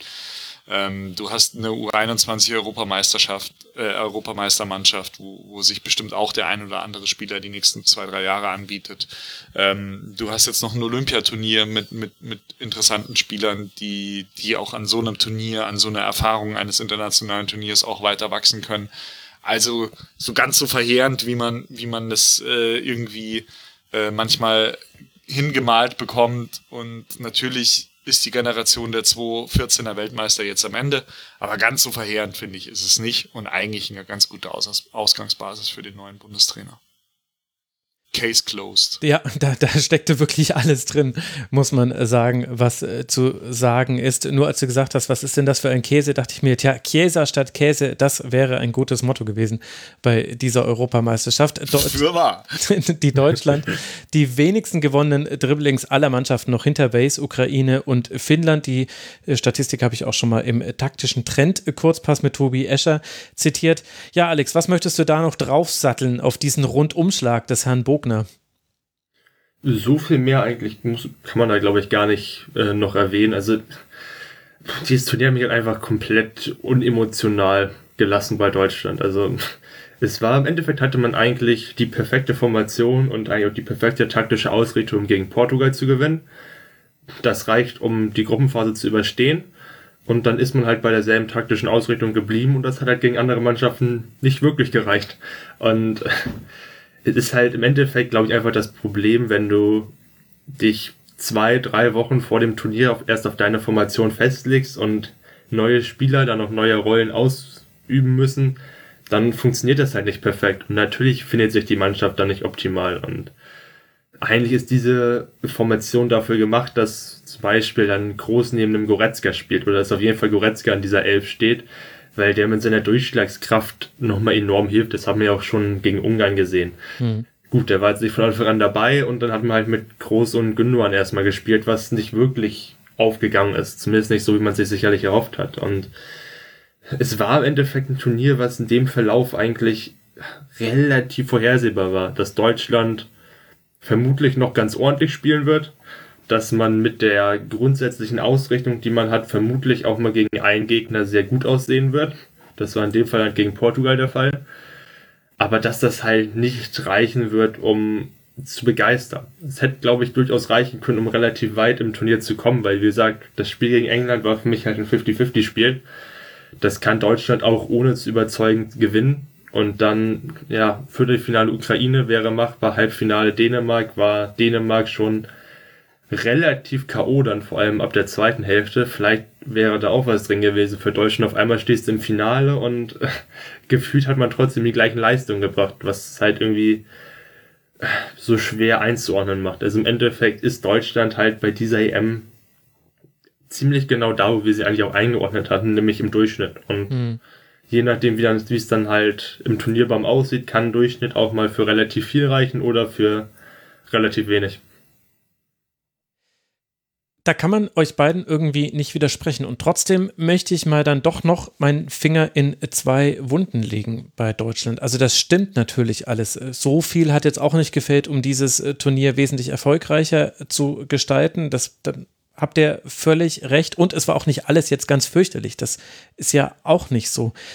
Aber hat nicht diese EM auch wieder deutlich gezeigt, dass es einfach zwei Positionen in der deutschen Mannschaft gibt, ja. in der man schon okay, gut. Dann lassen Sie über Innenverteidiger und Mittelstürmer sprechen, Flo. ja, also, ja, wobei ich würde sogar auch auf die Außenverteidigerposition gehen. Also, mhm. ähm, also Mittelstürmer ist natürlich das, ja, das zieht sich jetzt seit die, durch die letzten vier Turniere oder drei Turniere, wenn du den Confed Cup ausklammerst, ähm, dass halt einfach seit Miro Klose da niemand ist, der, der so ein, der halt einfach eine Bank als Mittelstürmer ist, also der, der irgendwie den Anspruch genüge täte, irgendwie Top 5 in Europa zu sein. Hat die deutsche Nationalmannschaft einfach nicht. Ähm, du hast zwar einen Timo Werner, der, der irgendwie in der Bundesliga mal 25 Tore gemacht hat, vorletztes Jahr. Mm, aber jetzt halt bei Chelsea nicht so zum Zug kommt und natürlich auch ein anderer Spielertyp ist als jetzt der klassische Mittelstürmer ähm, der irgendwie durch Strafraumpräsenz die Dinge reinmacht, sondern der braucht ja schon ein bisschen mehr Wege, ähm, um, um seine Stärken ausspielen zu können. Und Aber nichtsdestotrotz muss ich auch sagen, Herr Löw, wenn ich halt einen Werner und einen Volland dabei habe, dann kann ich die halt auch schon mal als Mittelstürmer einsetzen. Da spricht überhaupt nichts dagegen, so. Also in so einem Turnier und halt irgendwie auch öfter, als er es getan hat. Ähm, und ja, Innenverteidigung, sicher, Problem, also dass du Mats Hummels äh, unnotgedrungen aussortierst, um ihn dann vor so einem Turnier wieder reinzutun, sagt, sagt ja schon extrem viel aus. Und ähm, Niki Süle hat bestimmt jetzt bei Bayern die letzten zwei Jahre nicht die Schritte gemacht, die sich, die sich Jogi Löw von ihm erwünscht hätte, natürlich auch verletzungsbedingt. Aber sonst wäre der wahrscheinlich der erste Kandidat gewesen, um neben Antonio Rüdiger äh, so, so ein Innenverteidiger-Duo abzugeben, also einen deutschen Nationalspieler von Bayern und einen deutschen Nationalspieler von Chelsea. Das ist jetzt nicht so verkehrt. Ähm, aber du hast auch einen Ginter, du hast, du hast einen Koch, der, der in der Premier League spielt. Also deswegen finde ich so auf der Innenverteidigerposition, das hat halt nie so sich richtig was gefunden, mhm. äh, womit man, womit man so ganz sorgenfrei, so Bonucci, Chiellini-mäßig durch, durch, durch so ein Turnier gehen könnte. Aber ganz viel frappierender finde ich einfach die Außenverteidiger. Also, dass du, dass du wirklich so, dass du in die Verlegenheit kommst, ein Joshua Kimmich, der bei Bayern einfach ein extrem wichtiger und extrem guter Sechser ist, bei so einem Turnier auf die Rechtsverteidigerposition stellen zu müssen, das ist halt einfach blöd. Es ist einfach blöd. Ja. Und dass du halt auf der linken, auf der linken Außenbahn, klar war Robin Gosens irgendwie mit seiner Entwicklung ein Geschenk des Himmels, aber dass du dann keine Alternative zu dem hast und wenn du dem halt anmerkst, dass der nach so einem Portugal-Spiel, das halt einfach ein herausragendes Spiel von ihm war, plötzlich halt einfach einen Motorplatzer hat und die nächsten beiden Spiele, auch weil die Mannschaften sich dann natürlich auch wirklich den angeschaut haben und sich auf den eingestellt haben, äh, dann halt nicht mehr so viel kommt von dem. Ähm, und du dazu dann aber auch keine Alternative hast, den du da einwechseln kannst, ja, das ist natürlich schon auch, auch frappierend. Und, und der wurde ja auch kaum angespielt. Also da, da will ich ja. kurz noch eine Lanze für ihn brechen. Da haben mich ja, auch Hörerinnen und Hörer drauf hingewiesen. Beim Deutschland gegen Mexiko-Spiel gegen, bei der WM 2018 war die Überschrift äh, für äh, genau Marvin allein auf links außen, weil Marvin Plattenhardt ja. so fast schon geschnitten wurde von der Mannschaft. Und ähnlich war es bei Großens im England-Spiel schon auch. Also die, während andere Teams sich gegenseitig geholfen haben, konnte sie das jetzt im deutschen Spiel nicht sehen, ohne dass ich damit sagen will, die mögen sich nicht oder so. Das ist mir egal, wie die sich mögen, ob die jetzt Gitarre spielen oder nicht, ist für mich unerheblich, aber auf dem Platz haben sie sich nicht geholfen. Ähm, ja, und ich glaube aber, dass du bei, bei solchen Leuten halt dann auch weißt, ich meine, Großens ist jetzt nicht der sicherste Passer, ja. Das ist jetzt keiner, der, der eine 90% Passquote auflegt in jedem Spiel. Und ich glaube, dass halt dann sich gewisse Herren in der Mannschaft dann halt auch denken, hm, dem spiele ich halt den Ball jetzt nicht so zu, nicht so gerne zu, weil dann laufe ich wieder hinterher, weil der halt irgendwie in 25 Prozent der Bälle irgendwie äh, Fälle, die irgendwie den Ball verliert. Keine Ahnung, kann schon gut sein. Aber ja, ein Themenfeld sowieso ist halt auch Linksfuß in der Mannschaft. Also äh, Linksfüße. Wenn, wenn ich halt sehe, dass, dass von einer halbrechten Strafraumposition Thomas Müller im EM-Achtelfinale gegen England einen Freistoß aus 20 Metern mit rechts schießt, dann muss ich sagen, deutscher Fußball, go home. Ja, geh nach Hause. Geht gar nicht. Geht gar nicht. Gut, bei Italien hat auch Insigne aus der ähnlichen Position gestern mit rechts einen Freistoß geschossen. Verstehe ich auch nicht. Aber allein die, die, die Erkenntnis, dass du gar keinen Linksfuß hast, der so einen Freistoß von da irgendwie so schießen könnte, dass das Sinn ergibt, ähm, ist traurig irgendwie in meinen Augen. Also, naja. Aber ja, also Antwort ja auf beide deiner Fragen. Schön. Also Wobei ich muss sagen, dass ich es gar nicht so unfassbar kritisch sehe. Also ja, es gibt vielleicht ein, zwei Schwachstellen theoretisch, aber die gibt es halt rein theoretisch in jeder Nationalmannschaft. Also du kannst halt nicht überall top besetzt sein und rein theoretisch hat man in Deutschland immer noch einen so großen Spielerpool und so viele Spieler, die halt auch noch auf einem relativ ordentlichen bis guten Niveau spielen, dass man ja trotzdem noch was ordentliches mitmachen kann. Also wenn ich mir Dänemarks Kader anschaue und was damit gemacht wird, äh, dann ist das halt einfach was komplett anderes. Und selbst bei Italien hatte man jetzt keinen Mittelstürmer, der eine unfassbar gute EM gespielt hat. So, das braucht man halt nicht zwingend, um da den, äh, um da letztlich Titel, um den, letztlich den Titel zu holen, brauchst du halt keine elf Weltklasse-Spieler. So. Und ich, man kann dann natürlich immer wieder darüber reden, dass einzelne Spieler die Mannschaft oder einzelne Spielerprofile die Mannschaft besser machen können, aber das gilt halt irgendwie auch fast für alle Mannschaften, finde ich. Und ich glaube, dass es in Deutschland rein theoretisch genug Spieler gäbe, um ein funktionierendes System zusammenzustellen. Und ich glaube einfach, weil dieses Fall. komplett, weil, weil dieses funktionierende System fehlt, äh, versucht man dann teilweise halt einfach, äh, naja, versucht man das fehlende System damit auch so ein bisschen zu erklären, beziehungsweise man sucht dann einfach Fehler darin, dass bestimmte Spielertypen fehlen, aber wenn ich mir halt irgendwie so zum Beispiel Italien anschaue, dann ist es ja auch nicht so, dass da, dass man da alle möglichen Spielertypen hat. Also man hat mit Spinazzola einen komplett unorthodoxen Linksverteidiger und auf der Rechtsverteidigerposition hat man Di Lorenzo, der eigentlich auch eher unorthodox ist, die zwei komplett unterschiedliche Rollen spielen, die halt aber einfach so eingesetzt werden, dass sie zusammenpassen und ja, aber hinter denen halt zum Beispiel auch noch Emerson und Florenzi sind, die beide ja, nicht exakt gleich sind, aber wo du dann sogar so einen Ausfall wie Spinazzola abfangen kannst und keinen merklichen Qualitätsverlust in der kompletten Mannschaft hast, selbst wenn das andere Spielertypen sind. Und das ist doch bei Deutschland ganz krass anders, oder?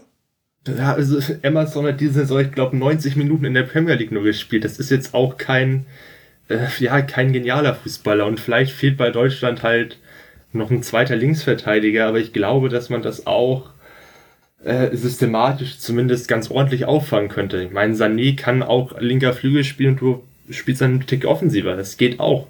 Das hat Sané auch mal unter Guardiola gespielt. So, es ist, also ja, es ist nicht, es ist halt keine Mannschaft, die auf allen Positionen doppelt Weltklasse besetzt ist. Aber ich möchte es irgendwie nicht an den Spielern festmachen, weil ich da immer noch so viel Qualität sehe und immer wenn man sich gefühlt in den letzten Jahren überlegt hat, wie man diese deutsche Mannschaft aufstellen möchte, hatte ich zumindest immer das Problem, dass ich gefühlt 20 verschiedene Formationen mir überlegen kann und eigentlich sieht alles davon gut aus. Und ich kann mir bei allem irgendwas, irgendwie was Cooles vorstellen, was man mit diesen Spielern machen könnte. Und ich glaube, wenn man das mal sieht, dann betrachtet man diese gesamte Kadersituation gar nicht mehr so unfassbar, also ist ja nicht, man betrachtet sie ja nicht unfassbar negativ, aber ich sehe es einfach nicht ganz so schlimm, weil ich glaube, dass durch das der Kader Deutschlands eigentlich vor allem im Mittelfeld ist er grandios besetzt und in der Defensive ist er hat er halt ein ordentliches Niveau und das ist mindestens Bundesliga-Niveau. Ein paar Spieler davon können locker in der Champions League spielen und spielen da auch regelmäßig. Dementsprechend bin ich, glaube ich, einfach relativ positiv bei dem Kader gestimmt und auch bei den Optionen, die halt noch rein theoretisch äh, außerhalb des Kaders sind, die jetzt vielleicht nicht nominiert wurden. Ich glaube halt, also meine These ist, dass Joachim Löw, weil er gegen Spanien 6-0 verloren hat, quasi das 4-3-3 in die Schublade gepackt hat. Also weil er im 4-3-3 6-0 gegen Spanien verloren hat, hat er gesagt, das, das spiele man nicht mehr. So irgendwie dass er da mit Groß Gündogan Goretzka im Mittelfeld gespielt hat, das hat er dann irgendwie wahrscheinlich ausgeblendet. Also, dass du da halt auch wieder diese Sechser-Konstellation hattest mit, mit Groß und Gündogan. Naja. Und ich glaube aber, dass äh, Hansi Flick wieder herkommen wird und mit einem generellen 4-3-3-Ansatz, der sich natürlich auch in 4-2-3-1 überlagern kann, ähm, wie er es bei Bayern gemacht hat. also ich glaube, dass halt Flick relativ den Fußball spielen lassen kann mit der Mannschaft, den er bei Bayern hat spielen lassen und auch will.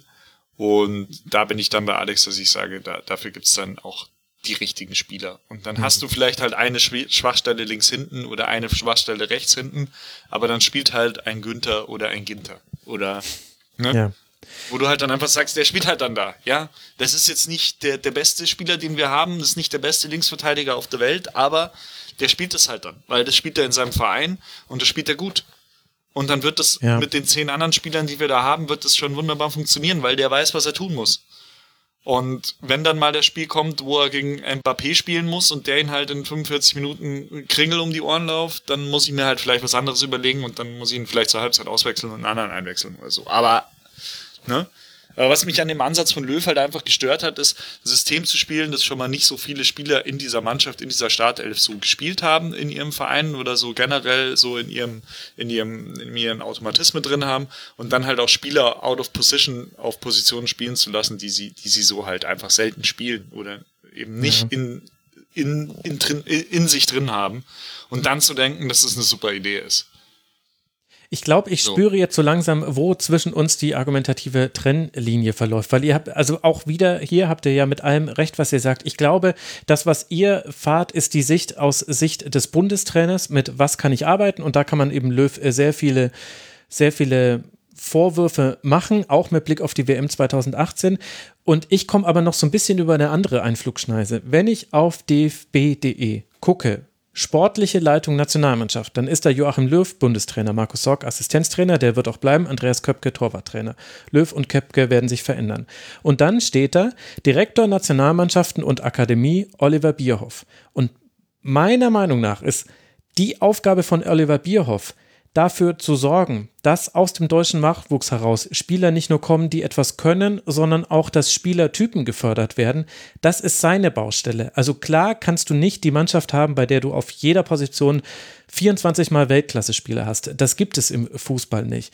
Aber wenn ich mir zum Beispiel angucke auf transfermarkt.de deutsche Stürmer, jetzt mal sortiert nach Marktwert, das ist nicht der wichtigste Kategorie, das ist mir schon klar, aber es, es sollte einem ja dann die besten deutschen Spieler dann schon grob zeigen. Dann haben wir da Timo Werner, Kevin Volland. Und dann geht's weiter.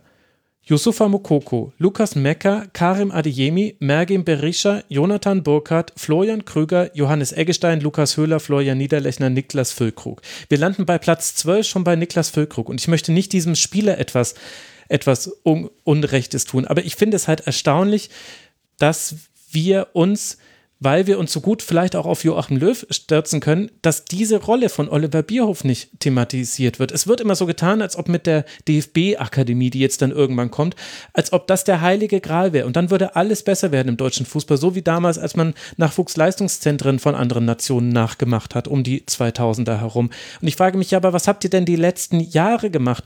Wir haben Deutschland ist Weltmeister geworden 2014 bei einem Turnier, bei dem er mit vier Innenverteidigern gestartet ist. Da hatten wir schon das Out-of-Position-Spielen auf den Außenverteidigerpositionen. Die, äh, die Verletzung von Mustafi und das Zurückziehen von Lahm in die Rechtsverteidigerposition im Algerien-Spiel war vielleicht einer der Schlüsse für diesen Turniersieg. Das heißt, wir sprechen hier über einen, einen Mangel an Talent und Spielern, die etwas können, der schon seit Minimum sieben Jahren besteht. Und beim Mittelstürmer hast du ja auch schon gesagt, wir hatten Miro Klose, das war ein Geschenk äh, von seiner ganzen Art her, aber seitdem durchzieht dieses Problem den deutschen Fußball. Und ich finde es wirklich erstaunlich, dass der Name Oliver Bierhoff in diesen Diskussionen so selten fällt, weil für mich ist es seine Verantwortung.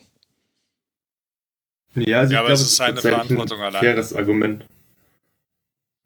So, Entschuldigung, jetzt habt ihr übereinander also, gesprochen.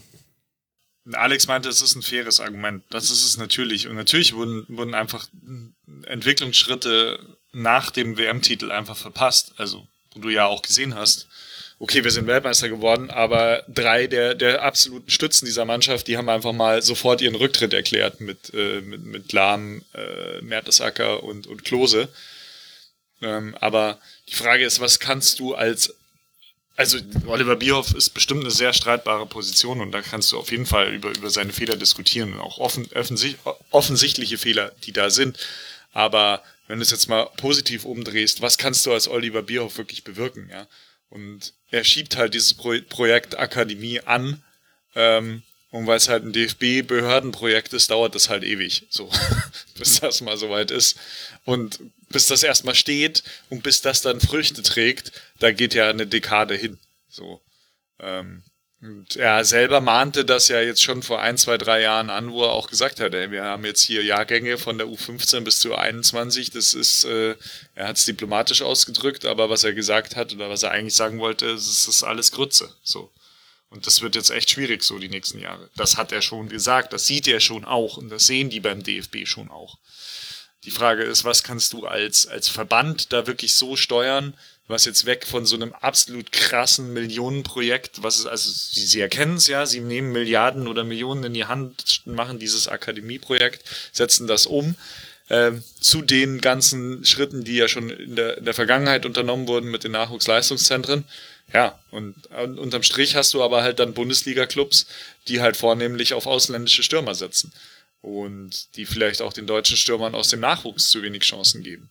Wenn du jetzt allein auf die Bundesliga-Torschützenliste schaust, habe ich jetzt mal gemacht irgendwie letzte Woche, deutsche Spieler, deutsche Angreifer, die die Bundesliga-Tore in der abgelaufenen Saison geschossen haben, äh, unter 30, da, da hast du irgendwie einen oder zwei, die, die mehr geschossen haben, irgendwie als, als sieben Tore oder so. Unter mhm. 30, die unter 30 sind. Also du hast halt Müller, du hast halt irgendwie Kruse, dann hast du noch einen Ilias Bebu, der aber für eine andere Nationalmannschaft spielt. Ähm, ja, das, das war's dann irgendwie. Ja. Und ja, also es ist halt nicht so einfach. Du kannst jetzt nicht sagen, Olli Bierhoff, äh, zauber uns mal einen Stürmer aus dem Hut und bitte zwei Innenverteidiger und zwei Außenverteidiger. Die brauchen wir jetzt. Da sind schon auch, also da sind den DFB an sich schon auch irgendwie die Hände gebunden, wie die, wie die Entwicklungen in den einzelnen Vereinen sind. Und dass halt am Ende dann wirklich halt auch mal ein Vereinsmanager sagt oder ein Trainer sagt, ich gebe jetzt dem 19-jährigen deutschen Burkhardt oder was ähm, mehr Chancen als jetzt jemand anderem. Hm. So. Aber das ist natürlich jetzt auch nicht deren Verantwortung, sich dann nebenbei noch um den deutschen Fußball zu kümmern. Also, ja. Es ist ein bisschen schwierig. Ja, also was ich dazu noch sagen würde, ist, dass es, glaube ich, also es so zwei Hauptpunkte für mich gibt. Das eine ist erstmal so der Punkt von der Talententwicklung. Und ich glaube, dass das der Punkt ist, der eigentlich mit am schwierigsten einsehbar ist, weil grundsätzlich die Talente, beziehungsweise die jungen Spieler, die all diese Reformen betreffen, all das sieht man ja erst in fünf, sechs, sieben, acht, neun Jahren. Kommt natürlich darauf an, ab welchen Altersbereichen man das gezielt steuert. Aber wenn man halt 2015 oder 2014 irgendwelche Initiativen startet, dauert es halt erstmal Zeit, bis das braucht, äh, bis man da äh, Veränderungen sieht. Und vor allem jetzt auch nach der WM 2018 gab es sicherlich Änderungen, aber ich weiß nicht, ob man die jetzt schon sehen kann. Was aber, was man aber stattdessen sehen sollte oder müsste und womit ich dann halt eher ein Problem habe, ist, dass es über den gesamten Verband hinweg eine gewisse äh, spielerische Idee ist, spielerische Idee gibt und etwas, wonach man die Entwicklung von den jungen Spielern richten kann. Also wenn ich zum Beispiel nach Spanien schaue und was Spanien konstant mit ihrer U21-Nationalmannschaft erreicht, dann sind das nicht zwingend Titel oder so, sondern dass da eine klare Idee hintersteckt und dass man da Spieler in sehr ähnlichen Rollen formt, die sie dann halt auch später im Nationalteam äh, mhm. ausfüllen könnten. Und dass es da, dass es diese Fußballnation einfach für etwas steht und dass eigentlich klar ist, was man von den Spielern erwartet und dass man das Gefühl hat, dass sie sich während der Zeit bei Nationalmannschaft weiterentwickeln. Und in Deutschland habe ich das Gefühl, dass es keine so klare Idee gibt, wofür man fußballerisch stehen möchte und wie man seine Spieler entwickeln möchte. Und ich glaube, das liegt, das ist auch relativ schwer, weil der deutsche Fußball in den letzten Jahren nicht zwingend für eine Sache stand. Also ja, man kann sagen, Klopp und Co. ist Pressing, Gegenpressing-Schule, aber in der Nationalmannschaft hat man halt Joachim Löw, der sich in seiner gesamten Amtszeit ja immer extremst an den äh, neuesten Trends angepasst hat. Da war erst Umschaltfußball innen, dann hat, äh, dann hat Spanien alles gewonnen, dann hat man Ballbesitz gespielt und das war ja alles nicht schlimm und das hat auch für die Nationalmannschaft für Erfolg gesorgt. Aber ich glaube, dass es zumindest helfen kann, wenn junge Spieler und wenn man vor allem halt ein klares Bild hat, dass man jungen Spielern mitgeben kann, und dass man auch äh, im Kopf hat, wenn man diese Spiele entwickelt, weil so weiß ich einfach nicht, was in der Entwicklung, äh, vor allem jetzt vom DFB, was der DFB möchte, wie sich die Spieler entwickeln und äh, was man für Fähigkeiten entwickeln möchte. Es geht ja nicht mal zwingend darum, äh, welche Position man entwickeln möchte, weil ganz oft ist es ja so, dass Spieler auch relativ spät erst von einer Position auf die andere Position gestellt werden, dass dann auf einmal jemand, der in der Jugend Achter gespielt hat, wird auf einmal noch zum Außenverteidiger oder Flügelspieler. Es geht halt vor allem darum, welche Fähigkeiten man ausbilden will. Und ich habe das Gefühl, dass zum Beispiel Spanien, aber auch bei Italien in den letzten Jahren und bestimmt auch bei ganz vielen anderen Ländern, die mir jetzt gerade nicht spontan einfallen, ist es halt so, dass es relativ klar ist, was man da für Fußballer ausbilden möchte. Und dieses Gefühl vermisse ich so ein bisschen bei Deutschland. Ich weiß nicht, was so ein typischer deutscher Fußballer ist. Das ist, ist ein bisschen blöd, das so auf praktisch ein Stereotyp runterzubrechen. Das mache ich eigentlich auch extremst ungerne. aber es ist halt irgendwie, der deutsche Fußball ist irgendwie so, so schwer zu greifen, weil ich nicht genau weiß, wofür er stehen möchte. Und ich glaube, dass das auch ein Problem ist, wenn es dann um die Entwicklung von weiteren Spielsystemen oder von Jugendspielern geht. Mhm.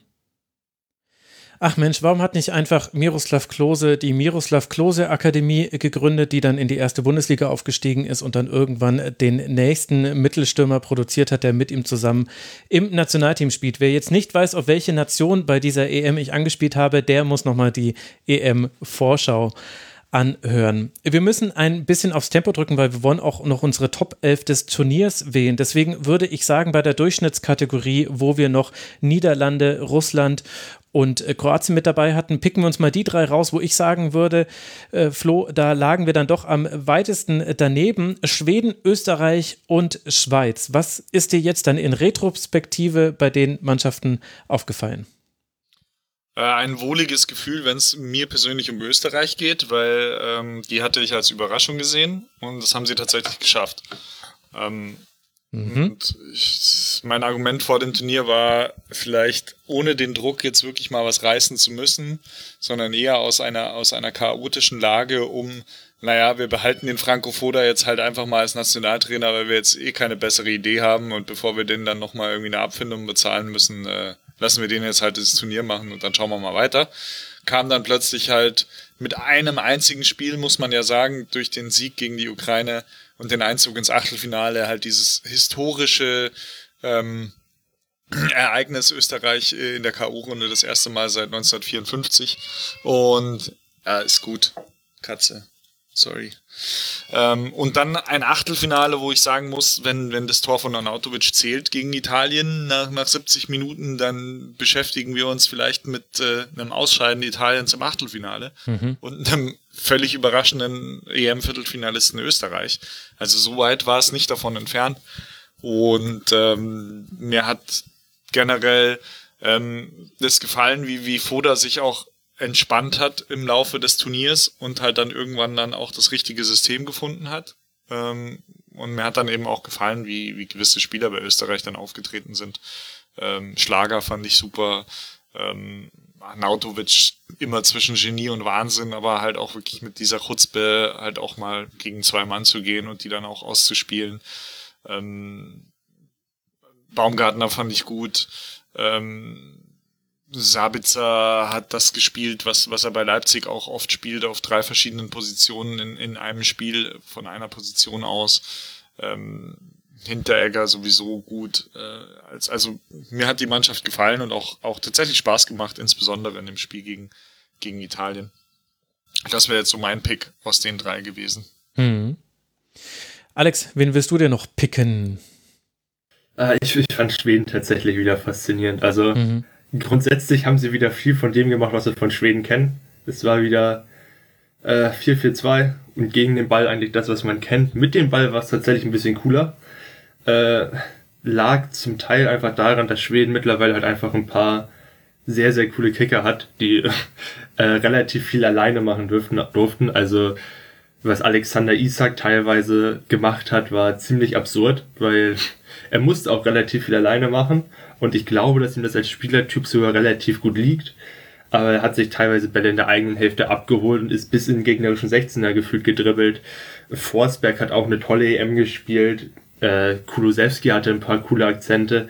So hat man gesehen, dass bei Schweden an sich äh, durchaus Potenzial da ist, dass man auch äh, noch ein bisschen, ein bisschen, ja, einfach ein bisschen ansehnlicheren Fußball spielen könnte, dass man sich vielleicht auch einfach ein bisschen mehr offensiv trauen könnte, weil es grundsätzlich halt immer noch dieser Stamm aus einigen Spielern ist, dass so ein Sebastian Larsson immer noch spielt, dass ein äh, Michael Lustig immer noch spielt, auch ein Albin Ekdal, also ich mag Ekdal auch sehr, aber es ist halt immer noch diese Basis, die gefühlt seit zehn Jahren da spielt und da, da jetzt noch ergänzt durch ein paar jüngere Spieler und jetzt auch mal ein Forceback in Topform der Nationalmannschaft, was glaube ich nicht immer der Fall war. Aber zumindest konnte er selten so herausragen, wie er es jetzt mhm. bei diesem Turnier gemacht hat.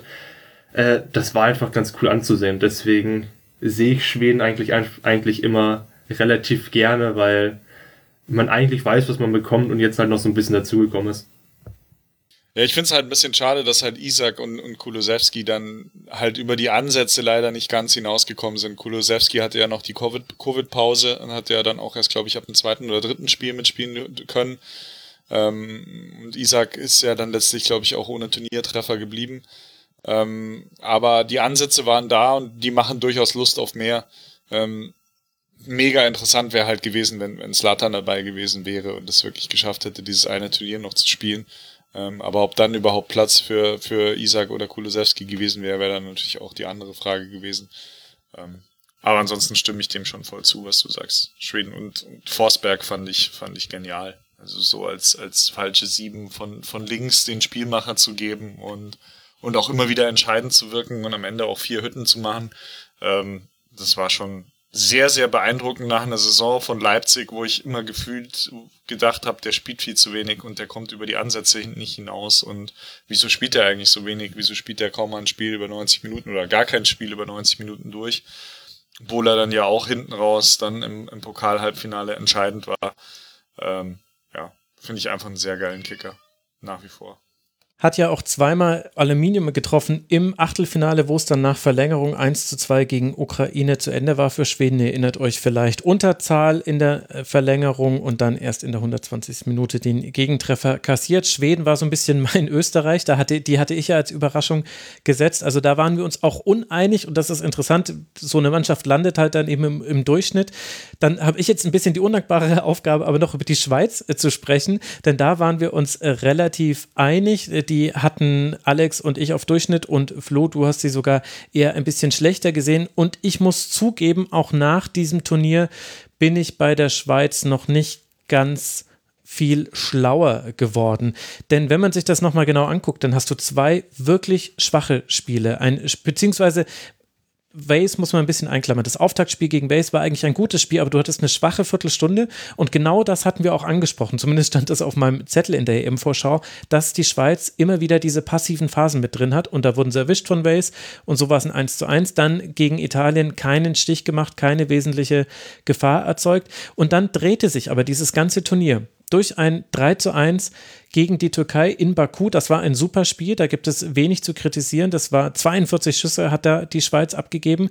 Dann kommt das Weiterkommen gegen Frankreich, bei dem, das vergisst man ja fast schon wieder. Man erinnert sich dann an verschossene Elfmeter von Kilian Mbappé. Aber da ist die Schweiz 1 zu 0 in Führung gegangen.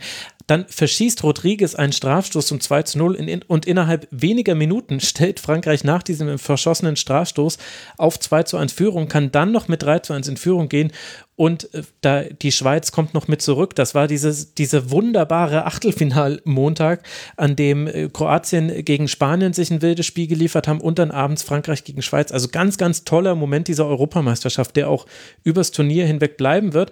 Und auch das Spiel gegen Spanien kann man da dazu rechnen. Spanien Spanien geht sehr früh in der achten Minute durch einen abgefälschten Schuss in Führung, aber die Schweiz kämpft sich zurück ins Spiel, bleibt in diesem Spiel mit dabei, kommt eben bis ins Elfmeterschießen und da ist dann Schluss.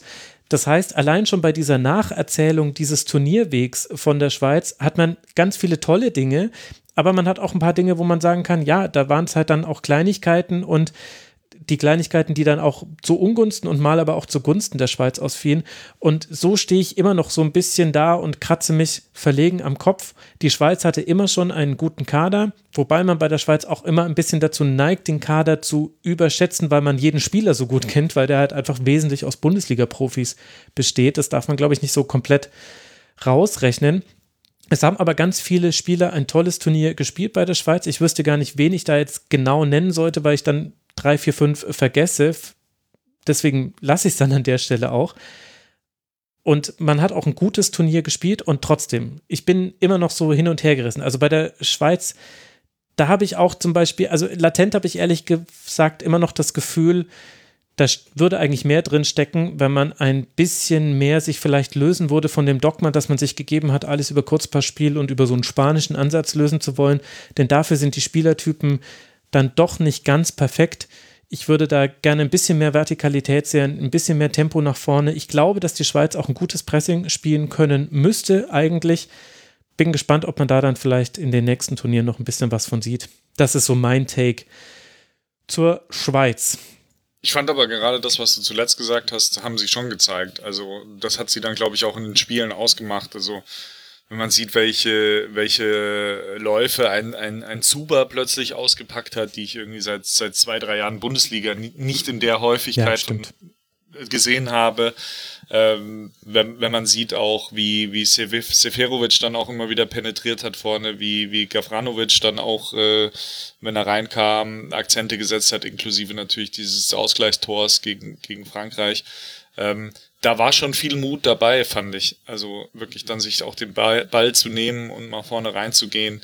Ähm, Embolo hat das auch ansatzweise gezeigt, äh, dynamische Ansätze gehabt, vor allem im ersten Spiel. Ähm, fand ich gut. Also deswegen ja, Schweiz und, und halt auch ein, einige Spieler, die dann, die mich dann überrascht haben und dann auch irgendwie über ihren Verhältnissen gespielt haben. Also Chaka hat eine hervorragende EM gespielt, Shakiri, der, der bei Liverpool also wirklich in der Saison überhaupt nicht zu Zuge kam. In der Saison, in der Liverpool arge Probleme hatte und man sich eigentlich gedacht hätte, da können sich so Spieler aus der aus der zweiten Riege wie ein Shakiri anbieten. Da kam irgendwie überhaupt nichts oder auch überhaupt kein Vertrauen vom Trainer in ihn. Der hat, glaube ich, nur die Hälfte, wenn überhaupt die Hälfte aller Premier League-Spiele überhaupt gemacht und in der, in der Champions League äh, hat er auch nur irgendwie ein paar Minuten hier und da mal gespielt. Ähm, und der ist mir dann aber auch sehr, sehr positiv aufgefallen. Und insofern sehr gutes Turnier von der Schweiz. Ähm, natürlich mit einem, ja, unglücklichen Ende im Elfmeterschießen gegen Spanien. Spanien musst du halt auch erstmal ins Elfmeterschießen zwingen, muss ja. man schon auch mal sagen. Absolut. In der Kategorie der Mitschwimmer bzw. Außenseiter wäre vielleicht dann doch das bessere Wort gewesen, hatten wir Schottland, Wales, Ungarn, Slowakei und Finnland. Es gibt eine Mannschaft, Alex, die da herausragt, nämlich Wales. Die haben wir dann doch wieder unterschätzt, wobei wir genau darüber auch in der Vorschau gesprochen haben. Die Wales spielt 1 zu 1 gegen die Schweiz im ersten Spiel, gewinnt dann gegen die Türkei. Das sind dann auch die vier Punkte, die zum Weiterkommen reichen. Deswegen ist es 0 zu 1 gegen Italien im letzten Gruppenspiel dann nicht mehr so wild. Allerdings ist dann im Achtelfinale auch Schluss und zwar sehr deutlich mit einem 0 zu 4 gegen Dänemark. Wie wird es jetzt dann in der Retrospektive auf unsere Einordnung schauen? Also ein bisschen zu schlecht hatten wir sie ja definitiv, aber ja, wie würdest du da ein Fazit ziehen? Ja, also ich glaube, das Fazit, was ich für mich so gezogen habe, ist, dass äh, Bale und Ramsey halt schon noch mal reichen können, um ein Spiel bei einer Europameisterschaft, bei einer Europameisterschaft zu gewinnen. Also dieses Spiel gegen die Türkei habe ich tatsächlich sehr gerne gesehen. Es war sicherlich das hochklassigste Spiel bei dieser EM, aber es hat mir mit am meisten Spaß gemacht, weil es eigentlich ein Spiel war, in dem einfach nur Gareth Bale und Aaron Ramsey zusammen ein bisschen gezockt haben und das hat dann gefühlt zum 2-0 gereicht. Also Bale lässt sich fallen, Ramsey läuft in die Tiefe und der Pass wird halt ein paar Mal bedient und dann reicht das Gefühl schon, um die Türkei in dem Match zu schlagen. Da hat es halt auch die perfekten Spieler, um die Schwächen der Türkei in dem Match auszunutzen. Abgesehen davon fand ich Wales jetzt nicht allzu überragend. Es war, glaube ich, ein recht solides Turnier. Defensiv war es grundsätzlich ja, ganz stabil, bis dann halt aufs, bis halt auf, aufs Achtelfinale, wo man dann äh, relativ schnell zusammengebrochen ist, was allerdings auch daran lag, dass Dänemark es halt ziemlich gut gemacht hat. Also ich mhm. glaube, man könnte Wales halt in den Durchschnitt ziehen, ja, als Durchschnitt zählen, weil sie es grundsätzlich, weil sie halt grundsätzlich ziemlich stabil waren und vermutlich auch von den, von allen Teams, die wir in dieser Kategorien hatten, sogar das stabilste Team waren. Aber ich meine, offensiv mussten halt alles über Ramsey und Bale laufen und defensiv ist es halt auch nur stabil und nicht irgendwie ein Bollwerk, wie man es vielleicht vor vier bzw. fünf Jahren noch mehr war. Dementsprechend ist halt auch nicht so viel mehr drin als ein Achtelfinale, aber ich habe es tatsächlich ganz gern gesehen. Mhm. Flo, letzte Chance, etwas zu ergänzen zu den Mannschaften, bevor wir zu unserer Top 11 des Turniers kommen. Ich muss natürlich Finnland erwähnen. Dachte ähm, ich mir irgendwie. Als, ähm, ja, letztlich haben wir sie ja richtig eingeordnet und letztlich war, war das auch verdientes Ausscheiden, auch wenn sie äh, dann eben als einer von zwei Gruppendritten eben das Pech hatten, nicht weiterzukommen. Aber ja, es war, war unterm Strich, finde ich, für die Mannschaft äh, zu, zu wenig. Es waren nur Ansätze da. Aber es hätte halt trotzdem reichen können, wenn, wenn äh, Poyam Ballo äh, im, Spiel gegen, gegen Russland nicht einen halben Zentimeter im Abseits steht und die da nach, nach drei Minuten in Führung gehen. dann denke ich nicht, dass sie das Spiel gegen Russland verlieren. Mhm. Und dann stehen sie mit vier Punkten nach zwei Spielen oder vielleicht sogar sechs Punkten nach zwei Spielen eben schon sicher im Achtelfinale. Aber man hat eben auch gemerkt, dass das einfach eine Nummer zu groß war, weil dann auch, denke ich, der Rhythmus mit alle drei, vier Tage ein Spiel die Mannschaft einfach platt gemacht hat. Und im letzten Spiel gegen Belgien, also ich war hier in Finnland mal bei der Schlammfußball-WM, ähm, was man sich tatsächlich als Schlammfußball-WM vorstellen darf. Also Menschen, die einfach knietief im Schlamm stehen und laufen. Und so ein bisschen kamen mir die finnischen Spieler im Spiel gegen Belgien vor, die einfach nicht mehr die Kraft hatten, wirklich ja. auch an, an, ihr, an ihr Leistungsmaximum zu kommen oder, oder überhaupt äh, die, die Wege zu gehen, die dann notwendig sind. Ähm, dann hat Belgien das Spiel am Ende ja relativ easy 2-0 gewonnen, auch, auch wenn Radetzky wirklich einen super Tag hatte ähm, und dann unglücklich das Eigentor fabriziert hat, wofür er aber halt schlicht und ergreifend auch nichts kann. Ähm, unterm Strich hätte ich mir vielleicht auch mehr von einem, von einem Glenn Kamara erwartet, der nicht das abrufen konnte, was er im Verein bei, bei den Rangers gezeigt hat. Äh, Puki war angeschlagen, war verletzt dann auch und hat sich trotzdem irgendwie durchgeschleppt, aber das hat man ihm halt dann auch angemerkt, dass einfach auch die, die Läufe fehlten und die letzten Prozente fehlen, um vorne reinzustarten. Aber ich glaube, für Finnland an und für sich war es eine super Erfahrung und auch wenn das natürlich das Eriksson-Spiel war, sind sie ja doch wirklich stolz drauf und können auch zu Recht stolz drauf sein, bei dieser EM auch gleich mal ein Spiel, bei ihrer ersten EM-Teilnahme auch mal ein Spiel, gleich ein Spiel gewonnen zu haben. Und das nimmt die Mannschaft, glaube ich, mit, aber ob wir sie jetzt in Katar sehen werden, das wage ich zu bezweifeln. Also, dass sie es schaffen, die WM-Quali ähm, gut zu gestalten, aber wenn es dann mal eine EM mit 32 Mannschaften gibt, dann ähm, ja, sehen dann wir vielleicht Finnland auch nochmal wieder. Darauf scheint es ja hinauszulaufen. Aber gut, das ist ein anderes Thema, so wie es noch viele andere Themen gab, die jetzt nicht unbedingt sportlich waren. Also die Politisierung dieses Turniers auch von Seiten der Mannschaften, Regenbogendiskussionen, äh, Covid-19 als äh, ganz äh, großes Thema, auch die Art und Weise, wie das Finale gelaufen ist. Es gäbe noch ganz, ganz viel zu dieser Europameisterschaft zu sagen. Wir wollen uns ja aber hier so ein bisschen auf den sportlichen Blick beschränken und in dem Fall hilft uns das auch, weil ansonsten müssten wir jetzt noch zwei Stunden Stunden länger sprechen und ehrlicherweise mein Akku reicht dafür jetzt auch nicht mehr nach dieser Europameisterschaft. Das muss ich an dieser Stelle sagen. Deshalb bleiben wir beim Sportlichen und sprechen noch über unsere Top 11 des Turniers, was ein wirklich undankbarer Job ist. Ich habe es vorgeschlagen, ich gebe es zu, dann habe ich meine versucht zu machen und dachte mir, ach Max, ey, warum machst du das immer wieder? Es ist so schwierig bei dieser EM und wir werden bestimmt auch wieder Spieler nicht nennen, die ihr gerne mit dabei gehabt hättet und liebe Hörerinnen und Hörer, ich sage es einfach mal ganz pauschal, ihr habt recht die ganz, ihr, ihr, habt einfach recht, euer Spieler hätte eigentlich auch mit dabei sein sollen. Es war kein böser Wille von uns. Das vorausgeschickt. Lasst uns über unsere Mannschaft sprechen, die wir im 4-3-3 aufstellen. Die Torhüterposition. Alex, wen würdest du als Torhüter nominieren? Äh, Habe ich tatsächlich ein bisschen drüber nachgedacht. Also so, es gab so ein paar Torhüter, wie eigentlich immer, die halt in der Gruppenphase bei einem eher schwächeren Team herausgeragt sind, so ein Danny Ward bei Wales, so ein ja. Radetzky bei Finnland. Äh, war mir dann letztlich so ein Tick zu wenig für die Elf des Turniers, weil es so einfach wenig Spiele waren. Und im Endeffekt musste ich mich dann zwischen Schmeichel und Donnarumma entscheiden, was mhm. enorm undankbar ist, weil die auch komplett andere Stärken haben. Donnarumma hat mir mit dem Ball am Fuß sehr gefallen, was glaube ich auch wichtig für Spiele Italiener war äh, im Rauslaufen beziehungsweise auch in der Strafraumbeherrschung wirkte immer so ein bisschen wild, hat bei diesem Turnier aber immerhin keinen Fehler gemacht. Aufs Tor hat er aber natürlich relativ wenig bekommen. Es ist im Endeffekt so ein bisschen das Problem, wenn man halt hinter einer guten Defensive spielt. Schmeichel ist deswegen so ein bisschen mein Favorit, weil er vor allem auf der Linie unfassbar viel wegpariert hat, hatte im Halbfinale gegen England ein komplett äh, hat einfach ein Weltklasse-Spiel gemacht, ist eigentlich nochmal über sich hinausgewachsen, hält sogar noch den Elfmeter von Kane. Sehr, sehr schade, dass den im Nachhinein noch reinmacht. Das tut mir immer äußerst leid für den Keeper. Äh, ja, dementsprechend im Endeffekt fällt da bei mir die Wahl auf Schmeichel. Flo, wen hättest du gerne im Tor? Ich, ich habe mich auch für Schmeichel entschieden, obwohl der Donnarumma jetzt am Ende sogar zum besten Spieler des Turniers gewäh ge gewählt wurde, aber selbe Motive wie Alex. Ähm, ich fand einfach den, Beitrag von Schmeichel für die Leistung des Teams noch wichtiger, ähm, also jetzt so auf das spielerische 90 Minuten bezogen, als es jetzt Donnarumma bei Italien leisten konnte, weil er einfach weniger zu tun hatte. Ähm, und natürlich gebührt Donnarumma alle Ehre für, für die parierten Strafstöße, die er hatte.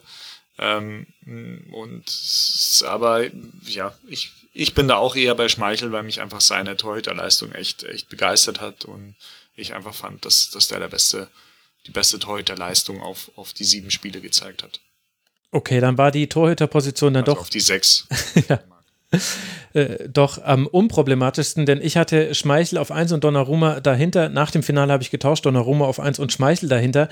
Aber dann ist es ja eindeutig. Schmeichel ist unser Torhüter in der Top 11 und Donnarumma schreiben wir in die Klammer dahinter. Wenn euch übrigens die Leistung der Torhüter bei dieser EM noch genauer interessiert, liebe Hörerinnen und Hörer, nur dazu habe ich einen äh, Kurzpass gemacht, also der sich ausschließlich mit den Torhütern befasst, mit Sascha Felter zusammen von Cavanis Friseur. Das kann ich euch an der Stelle sehr ans Ohr legen und dann wisst ihr auch, warum Kaspar Schmeichel ein unorthodoxes Torwartspiel hat. Das wird da sehr genau erklärt.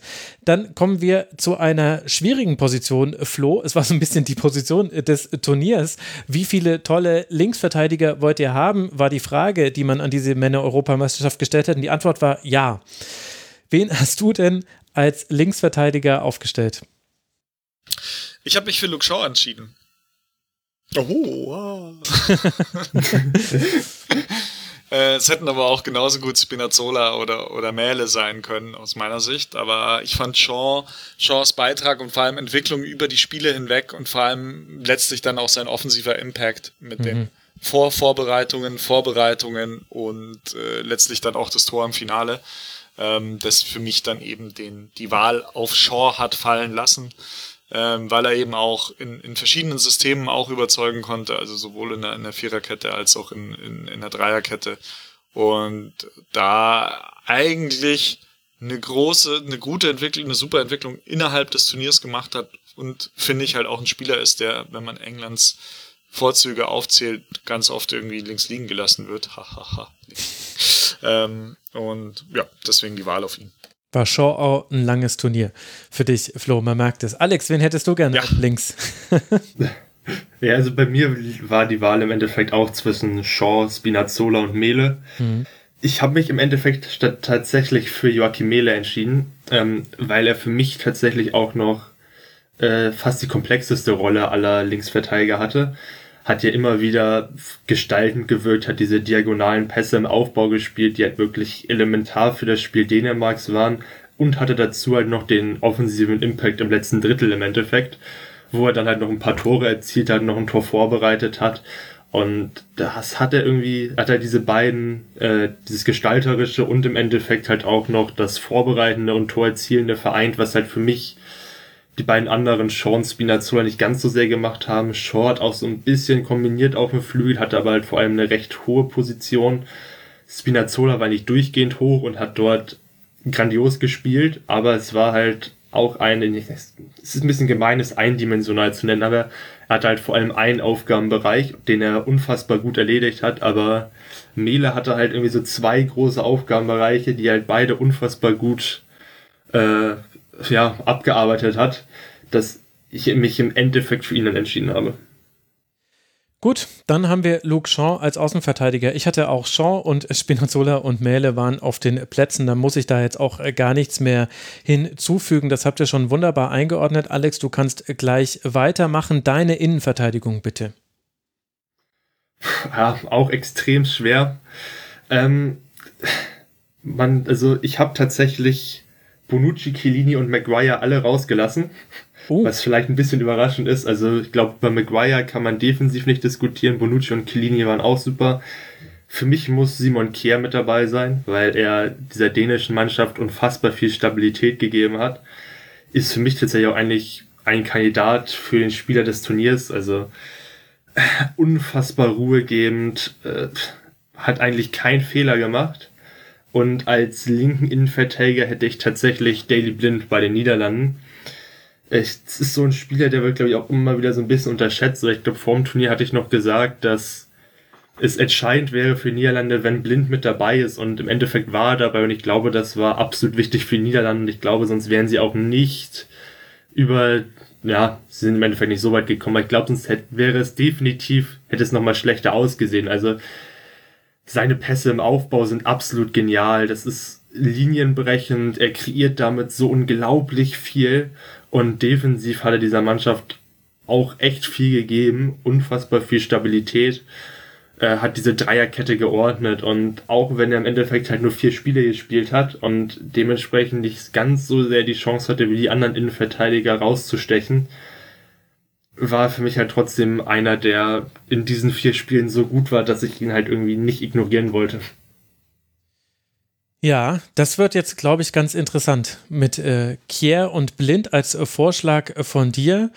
Vielleicht lege ich da mal äh, nach. Ich bin, glaube ich, den konventionellen Weg gegangen, schäme mich jetzt fast ein bisschen dafür, weil deine Begründung war sehr gut. Und gerade bei Simon Kier, da habe ich auch länger drüber nachgedacht. Über Daily Blind ehrlicherweise nicht, weil ich dann schon mit habe einfließen lassen, wie weit die Mannschaften gekommen sind. Und ich fand Simon Kier zusammen auch mit Yannick Westergaard, der auch wirklich eine tolle EM gespielt hat, die waren halt mit hauptverantwortlich dafür, dass Dänemark dieses Sensationsturnier gespielt hat, was sie letztlich gespielt haben. Ich bin dann aber doch bei der konventionellen Lösung hängen geblieben. Meine Innenverteidigung sind Harry Maguire und Bonucci. Beide aus den Gründen, die man sich denken kann. Also Maguire, Maguire nicht nur defensiv der Fels in der Brandung bei England, sondern auch so wichtig bei Standardsituationen. Er war immer der Zielspieler und er ist immer zum Kopfball gekommen. Das, also da kann man, man, man ist immer so ein bisschen schnell, dann der, der Abwehr einen Vorwurf zu machen, warum habt ihr denn McGuire nicht gedeckt? Jeder wusste doch, dass jetzt dieser Standard wieder auf ihn kommt, aber man vergisst dann immer so ein bisschen die Qualität, die er halt dann auch haben muss im Timing, in der Durchsetzung im Zweikampf, dass er zum Kopfball kommt. Deswegen war er für mich einer der besten Innenverteidiger dieses Turniers und Bonucci, hat sich ein enges Kopf-an-Kopf-Rennen mit Chiellini ge, äh, geliefert, aber äh, ich fand ihn einfach noch den Tick besser in der Verteilung der langen Bälle. Der hat eine so, ein so gutes Gespür dafür gehabt, wann er mal den langen Ball spielt, wie er ihn spielt, ob er ihn jetzt auf die Außen chippt hinter die erste Pressinglinie, ob er direkt die letzte Linie attackiert, ob er das hoch macht, ob er das flach macht. Das war so variabel. Das war wirklich ein Traum. Ich fand, dass äh, Bonucci hatte für mich zeitweise mehr Einfluss auf das Aufbauspiel der Italiener als Jorginho, dessen eigentliche Aufgabe das ja sein sollte. Deswegen hatte ich Bonucci neben Maguire in der Innenverteidigung gestellt. Und jetzt ist die Frage, Flo, du bist Zünglein an der Waage, was machen wir denn jetzt mit der Innenverteidigerposition? Ich habe mich auch für Bonucci Maguire entschieden. Ähm, auch wenn ich Alex, Alex äh, Argumente nachvollziehen kann mit der Einschränkung bei Blind vielleicht, dass es bei ihm selten für 90 Minuten gereicht hat. Ich glaube, der ist öfter mal dann ausgewechselt worden, weil einfach dann der Akku leer war. Ähm, ich habe mich für Bonucci eben auch entschieden, weil er für mich halt der noch größere und noch eindrucksvollere Stratege war im Aufbauspiel als, als Chiellini. Ähm, und äh, auch gestern, glaube ich, 140 Ballkontakte oder so. Ähm, ja. Also klar auf 120 Minuten, aber halt einfach echt extrem präsent und das auch mit seinem schon fortgeschrittenen Alter von 34 plus dann natürlich noch das Tor, das muss man dann natürlich schon auch noch mit einberechnen und noch einen Elfmeter getroffen. Ähm, also herausragend in meinen Augen und, und bei Maguire würde ich gerne noch ergänzen, dass mir einfach extrem gut gefallen hat, seine Aggressivität, wie er, wenn jetzt ein Stürmer oder ein Angreifer des Gegners mit dem Rücken zum Tor an der Mittellinie angespielt wurde, Maguire war einfach immer da. Der hat die so dermaßen unter Druck gesetzt. Der war so aggressiv und der hat so viele Ballgewinne gehabt, wirklich, indem er einfach an dem, sich an dem Stürmer vorbei, äh, den am Ballkontakt schon gehindert hat und den so ein bisschen das Wasser abgegraben hat, schon wirklich in der, im Aufbau, im, im Anspiel an der Mittellinie. Ähm, das fand ich einfach saugut äh, von Maguire und hat mich wirklich überrascht, weil ich ihn nicht so gut eingeschätzt hätte und nicht, nicht so überragend äh, dann eben auch schon im, im ja, im Ersticken der Angriffe im Keim. Hm. Und ja, deswegen das meine zwei Innenverteidiger. Okay, dann äh, gehen wir, sorry Alex, mit Bonucci und Maguire, aber dein Plädoyer für Kier und Blind war sehr wichtig und richtig und Chiellini muss man ja eigentlich auch noch mit dazu nennen. Das haben wir an der Stelle dann auch getan. Flo, du darfst gleich weitermachen. Dein Rechtsverteidiger bitte. Dumfries. Denzel. Dumfries. Hm. Niederlande. Ja, ach so, nee. Danke. Ja. Guter Mann. Gerade grad äh, hektisch gegoogelt, weißt du. ja, da hat man vielleicht schon wieder vergessen, weil eben seine Heroics irgendwie schon so zwei, drei Wochen her sind gefühlt. Aber also, was der, der war unterm Strich eigentlich der, der gefährlichste Offensive der Holländer. Und das aber halt aus einer eigentlich defensiven Position heraus, ähm, auch wenn er natürlich bei einer, bei einer Dreierkette ähm, immer drei Innenverteidiger hinter sich hatte, aber ähm, fand ich sehr, sehr stark seine Läufe, ähm, seine Körperlichkeit, seine Präsenz im Offensivspiel ähm, und einfach, du konntest dich hundertprozentig auf ihn verlassen, auch, aber auch letztlich auch defensiv. Ähm, und äh, ja, hat sich für mich mit den ersten zwei, drei Spielen in der Vorrunde eigentlich schon in, in die Turnier, in die Elf des Turniers gespielt und fand ich jetzt auch sehr vertretbar, ihn da stehen zu lassen. Mhm. Alex? Rechtsverteidigerposition fand ich tatsächlich am schwersten zu besetzen. Ich habe über einige nachgedacht. Dumfries habe ich die ersten beiden Spiele auch sehr gut gesehen, wobei ich weiß nicht, wie schwer seine Rolle und eigentlich war, weil er halt recht einfach oft an den Ball kam und halt oft einfach äh, der Nutznießer von dem ordentlichen Spiel Niederlande und dem nicht immer optimalen Verteidigen der Gegner war. Es gibt nicht so viele gute Alternativen. Ich habe über Kai Walker nachgedacht, weil der unfassbar viel wegverteidigt hat. Der hat, glaube ich, jedes Sprintduell gewonnen bei dieser EM. Und äh, durch seine Körperlichkeit lässt er auch einfach nichts zu. Das Problem ist, dass er halt meistens eher Halbverteidiger, Halbverteidiger gespielt hat. Deswegen wollte ich ihn dann nicht mit reinnehmen. Ich habe über Aspilicueta nachgedacht und Jens Trigger Larsen, die nachdem sie jeweils reingekommen sind, ziemlich gut gespielt haben. Am Endeffekt habe ich mich dann für Giovanni Di Lorenzo entschieden, weil er für Italien halt alle Spiele gemacht hat, ab der zweiten Halbzeit des Eröffnungsspiels. Und er hat sich halt unfassbar gut in diese Elf reingespielt. Also eigentlich war ja wohl Florenzi in der Startelf angedacht und dann nach einer Halbzeit, nach einer Halbzeit hat sich Mancini dann scheinbar gedacht, oh, vielleicht ist die Lorenzo doch die bessere Wahl. Und seine Rolle war jetzt nicht so spektakulär, aber er hat die halt wirklich perfekt ausgefüllt. Äh, hatte, glaube ich, keine einzige schlechte Szene im Turnier. Gut, beim ersten Gegentreffer im Finale sah er nicht optimal aus. Aber das war einfach so grundsolide, dass ich im Endeffekt mich dann für ihn entschieden habe, weil für mich auch einfach der konstanteste äh, Rechtsverteidiger war. Und das in dem Turnier, glaube ich, fast auf der Position reicht. Oh, ja, ja, ja, ja, das wird jetzt schwierig. Also äh, wir hätten jetzt dann nur Finalteilnehmer in unserer Verteidigung, wenn wir die Lorenzo nehmen. Ich kann noch kurz meine Gedanken nennen. Ich habe auch über Dumfries nachgedacht, weil er so ein bisschen derjenige war, der die Niederlande am Leben gehalten hat. Also ich hatte ja der Niederlande große Probleme prophezeit. Da kann man jetzt trefflich drüber streiten, ob ich damit recht hatte oder nicht. Ich fand, äh, dass Dumfries und Memphis da wesentlich dafür äh, zuständig waren, dass diese Gruppenphase glimpflich verlaufen ist, für die Niederlande sehr gut dann verlaufen ist. Ich hatte Thomas Meunier auf dem Zettel einfach im Kontrast zu dem, was man beim BVB bei ihm gesehen hat, wobei man da nicht alle Spiele nehmen kann. Deswegen hatte ich Aspilicueta mir ausgewählt, weil er einfach auch in der Offensive eine so bedeutende Rolle für Spanien gespielt hat und auch einfach ein Problem für sie gelöst hat, fand ich. Man war immer leicht linkslastig wegen Petri im linken Halbraum und Jordi Alba, der dann äh, hochschiebt und auch Olmo lässt sich gerne links rausfallen und Aspilicueta war das Gegenstück, was es unbedingt gebraucht hat im spanischen Spiel und ehrlich gesagt habe ich jetzt keine Ahnung, wen wir nehmen. Ich würde fast sagen, nicht nochmal jemanden von Italien oder von England, die Lorenzo, es war ein sehr gutes Plädoyer, Alex, den würde ich in Klammern schreiben. Der einzige, der sich dann jetzt gedoppelt hat, waren Aspilicueta und Dumfries. Wollen wir mit Dumfries gehen, weil das die Offensive, die so ein bisschen den Stil dieser EM, finde ich, bis fast ein bisschen repräsentiert. Dieses mit Tempo nach vorne gehen und äh, dann zur Not auch mit Tempo mal einen Fehler, einen Stellungsfehler ausgleichen müssen. Werdet ihr damit einverstanden? Ich ja, ich habe ihn ja gewählt. Gut, also. Ja, kann man mal. Dann machen wir es das so. Ich, ich, hätte, ich hätte sonst noch, ich hätte auch noch Kufal äh, noch in der Verlosung gehabt. Der war auch gut. Ja, der Tscheche. Stimmt. Sehr gut, sehr gut. Zwei Assists und ja, aber machen wir Denzel. Okay, wir äh, kommen ein bisschen an das zeitliche Limit ran, was wir uns gegeben haben. Deswegen lasst das Dreier-Mittelfeld einfach äh, direkt als Dreierreihe auch wegnennen, so schwer das jetzt wird. Dann, Alex, darfst du da mal vorlegen, welche drei würdest du denn gerne ins Mittelfeld stellen?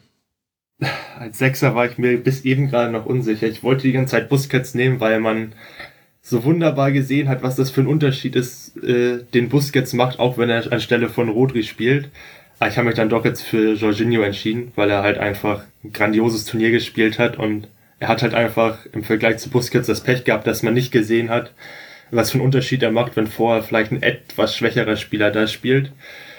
Als linker Achter hätte ich Petri, weil mhm. der über das ganze Turnier einfach hervorragend war und das über die meisten anderen nicht ganz so zu sagen ist, weil die einfach weniger gespielt haben, wie Pogba oder Frankie de Jong. Äh, und als rechten Achter habe ich mich letztendlich für Nicolo Barella entschieden, weil der vielleicht das Finale ausgenommen äh, eigentlich grundsätzlich einer der besten Italiener war und eigentlich diese rechte Halbraumposition perfekt ausgefüllt hat. Hm. Okay, Flo?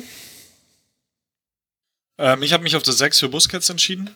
Eben auch aus Alex genannten Gründen, weil du dann doch nochmal wirklich gemerkt hast, als der ins Spiel kam oder als der bei den Spaniern reinkam, fiel alles so an seinen Platz und es wurde dynamischer, es wurde irgendwie fluider, es ähm, ja, es, es gab der Mannschaft Sicherheit, dass er auf dem Platz war. Der hat einfach irgendwie durch seine, durch seine Art und Weise und durch seine einfachen Pass, Passspielaktionen ähm, jeden auf dem Platz irgendwie gleich um fünf Prozent besser gemacht und Sicherheit gegeben. Das fand ich, fand ich extrem beeindruckend. Ähm, auf den Achterpositionen habe ich mich für, für Pogba und, und De Bruyne entschieden. Ähm, auch wenn De Bruyne äh, offensiver gespielt hat manchmal. Ähm, fand ich, äh, Pogba war der beste französische Spieler bei diesem Turnier, denke ich, glaube ich, relativ unbestritten. Und äh, auch hat ein fantastisches Tor geschossen gegen die Schweiz, aber auch den Ballverlust gehabt vor dem 3-3, darf man auch nicht un unerwähnt lassen. Aber das war jetzt, glaube ich, das Turnier, wo ich Pogba immer sehr, sehr kritisch gesehen habe. Auch nach wie vor bin ich uneingeschränkt von, von seiner Spielweise überzeugt, weil, weil es für mich meistens nicht 90 Minuten dominant ist, aber die, bei diesem Turnier hat er mich wirklich äh, begeistert. Und De Bruyne, ähm, weil du ihm einfach in, in einzelnen Situationen, vor allem im Spiel gegen Dänemark, angemerkt hast, ähm, als er reinkam, ähm, dass er einer der wenigen Spieler ist, die im Alleingang ein Spiel verändern und entscheiden können. Und das hat er in einigen Spielen oder in einigen Situationen gezeigt, war leider aber auch angeschlagen, beziehungsweise ähm, dann auch während des Turniers äh, durch, durch einen Foul, durch, durch äh, andere Umstände nicht, nicht auf der Höhe seines Schaffens, was mir sehr leid tut für ihn, weil es einfach ein Spieler ist, den ich wahnsinnig gerne beim Fußballspielen zusehe. Wer hätte das gedacht? Ich glaube, dann kann ich das jetzt hier halbwegs salomonisch auflösen mit den dreien, die ich gewählt habe. Bei mir stehen in der Mittelfeldreihe Petri, Busquets und De Bruyne. Das heißt, ich glaube, Busquets hat sich durchgesetzt und einmal Petri von Alex und einmal De Bruyne von Flo. Ich möchte aber noch Honorable Mentions nennen, die ihr noch nicht getan habt. Also ich finde, über Varatti muss man zumindest kurz ein Wort verlieren. Da war nicht klar, dass der dieses Turnier spielen würde. Kam ja auch erst später mit dazu. War Wahnsinn, was der abgerissen hat für Italien. Und auf der Sechserposition, da gab es so viele verschiedene Menschen. Also Busquets steht da sicherlich nicht zu Unrecht. Jorginho hätte man man da hinstellen können. Man müsste eigentlich auch bei Pierre-Emile Heubier richtige Lobeshymnen äh, anklingen lassen. Was der in seinem jungen Alter da gerissen hat, fand ich wahnsinnig gut. Ich fand auch Holisch von den Tschechen richtig, richtig gut. Das war für mich einer der Gründe, warum Tschechien so lange im Turnier mit dabei war. Und ich glaube, auch wenn es für Kroatien insgesamt dann nicht das Beste aller Turniere war, kann man nicht bestreiten, welche Rolle Luka Modric da nochmal gespielt hat im Mittelfeld. Also wir gehen jetzt mit äh, Busquets, Pedri und äh, De Bruyne. Aber die anderen äh, müssen zumindest noch erwähnt werden. Es war äh, im Mittelfeld war das wirklich toll, was man sehen konnte bei dieser Europameisterschaft. Das hat großen Spaß gemacht. Dann fehlen uns noch die vorderen drei. Amen. Amen. Und dann fehlen uns noch die vorderen drei. Alex, wen hättest du da gerne? Ja, also ich habe mich linker Flügel fand ich mit am einfachsten eigentlich noch, weil es für mich damit Raheem Sterling einen herausragenden Spieler gab, war für mich der beste Engländer, äh, hat eigentlich, waren fast allen erfolgreichen Angriffen fast beteiligt, unglaubliches Turnier gespielt, vor allem nach der Saison, die ja für ihn eher enttäuschend war, war es wunderbar anzusehen. Rechter Flügel fand ich dann schon ein bisschen problematischer. Ich wollte auch jemanden hinstellen, der tatsächlich auf der Position spielt. Sonst wär, hätte ich halt gerne noch irgendwie so ein Forsberg oder ein Olmo, der für mich die beste Turnierleistung überhaupt hatte im Halbfinale, so ein Dormsgard. Auch ein Insigne, das sind alles so Spieler, die auf links eigentlich noch Kandidaten wären, die ich eigentlich gerne reingenommen hätte, aber ich wollte einen rechten Flügel halt auf den rechten Flügel stellen. Ich habe kurz über Andrei Jamolenko nachgedacht, weil der mir relativ ja. viel Spaß, Spaß gemacht hat, weil der halt, ja, bei dieser EM mal seine zwei, drei guten Spiele, die er pro Saison hat, mal erwischt hat. Also es ist vielleicht ein bisschen gemein formuliert. Er ist halt nicht allzu konstant, er hat Schwächen in seinem Spiel. Aber er geht so jetzt auch rechts vorbei, Alex. Das für mich war fast schon, also ich habe auch über ihn nachgedacht. Er ist nicht drin gelandet, ja. aber er geht jetzt auch rechts am Gegenspiel vorbei. Ich fand ich es jedes Mal wieder krass. ja, es ist unerwartet. Äh, ich habe mich dann tatsächlich am Ende für Federico Chiesa entschieden, weil äh, der ab dem Zeitpunkt, ab dem er in die italienische Mannschaft reingerückt ist, unfassbar viel Energie ausgestrahlt hat. Im Finale hat er überragend gespielt, wie ich fand. Ja. Äh, so viel Dampf gemacht, da führte für mich am Ende nichts vorbei. Und im Sturm, ich habe über Schick nachgedacht, hat natürlich viele Tore gemacht, auch sonst ein ordentliches Turnier gespielt. Harry Kane war für mich ein Kandidat, weil er ab der K.O.-Runde unglaublich wichtig war für England und da vor allem halt auch durch seine gestalterischen Fähigkeiten entscheidend war. Aber letztendlich kann ich mich nur für Romelu Lukaku entscheiden, äh, weil das für mich einfach mal wieder ein Turnier war, das gezeigt hat, warum der halt einer der besten drei, vier, vielleicht fünf Stürmer Europas ist. Äh, er kann halt alles. Also er schießt Tore, er macht Bälle fest, er hat super Laufwege, er öffnet Räume. Äh, da ist alles da. Und auch wenn es für Belgien mal wieder nicht gereicht hat, war das wieder überragend von Lukaku. Gut, das war das äh, Plädoyer von Alex. Flo, deine vorderen drei. Ähm, rechts auch Chiesa, zentral auch Lukaku und links Forsberg, weil der für mich, also klar, er hat im 4-4-2 dann die linke Position gespielt und jetzt nicht im 4-3-3 einen klassischen linken Außenstürmer, aber sein Impact auf Schweden war einfach zu, zu krass und zu gut. Ähm, als und dann auch mit seinen vier, vier Toren ähm, auch zu, ja, an dem kam ich irgendwie nicht vorbei. Also habe ich ja vorhin aber auch schon ausgeführt. Ähm, bei Chiesa fand ich im Finale einfach, der war für mich so der, der den anderen gezeigt hat, so geht's. Ja. So, der, der die Wege aufgemacht hat und der, der, der auch mal das, das Herz in die Hand genommen hat und gesagt hat, so, ich, ich zeige euch das jetzt mal, ich, ich starte jetzt dann in so einer Phase, wo du gemerkt hast, Italien hadert mit dem Rückstand, Italien kommt nicht so richtig ins Spiel, war, war Chiesa der, der, der, der die einfach, äh, der den Mut gegeben hat. Und der dann auch so ein bisschen die, die, die Emotionalität in der Mannschaft mit seinen ein, zwei Aktionen, viel mehr war es ja dann auch gar nicht, aber die waren, waren so wegweisend, ähm, dass er für mich dann auch so der, der heimliche Star des Finals war, auch wenn er dann verletzt runter musste.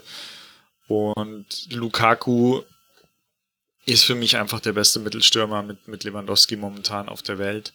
Ähm, repräsentiert das auch. Den kannst du mit dem Rücken zum Tor anspielen, den kannst du schicken, den kannst du hoch anspielen, den kannst du tief anspielen. Ähm, wenn er noch was hat, ist manchmal wirklich äh, noch eine zu unkonzentrierten Abschluss, äh, wie man auch gegen Italien dann gesehen hat bei der einen Situation, mhm. als er dann den Spinazzola, glaube ich, auf der Linie angeschossen hat. Der muss halt dann einfach rein.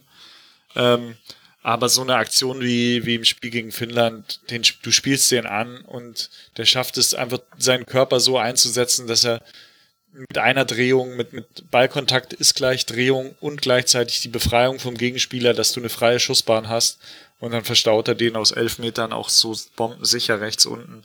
Ähm, das ist einfach eine, Qualität, die, die wenig andere hatten. Und dann müssen wir uns dann, oder habe ich mich dann auch eben gegen die zwei fünfmal treffenden Stürmer dieser EM, nämlich Patrick Schick und äh, Cristiano Ronaldo entschieden.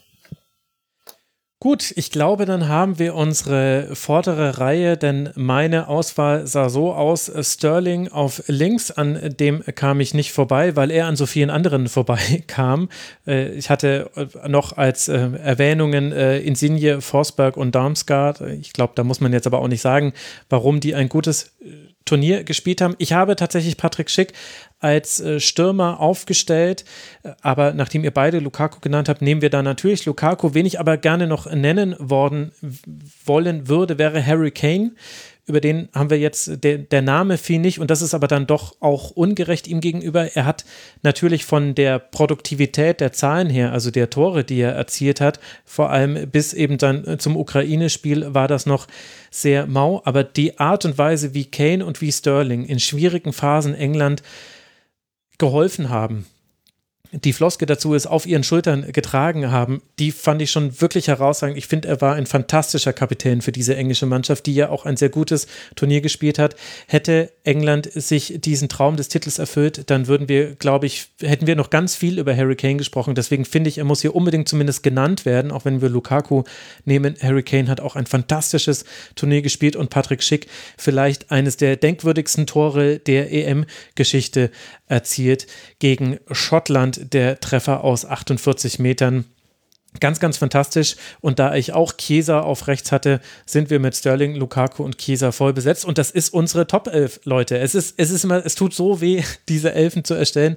Aber am Ende kann man dann meistens mit dem Ergebnis doch ganz gut leben. Ich danke euch beiden. Das war wunderbar, dass ihr euch nochmal die Zeit genommen habt für den Rasenfunk, dass wir so jetzt ein Schleifchen binden konnten über dieses Turnier und mal eben locker noch die Stunden 34 und 35 voll gemacht haben, in denen der Rasenfunk über diese Männer EM 2020 bzw. 2021 sprechen durfte.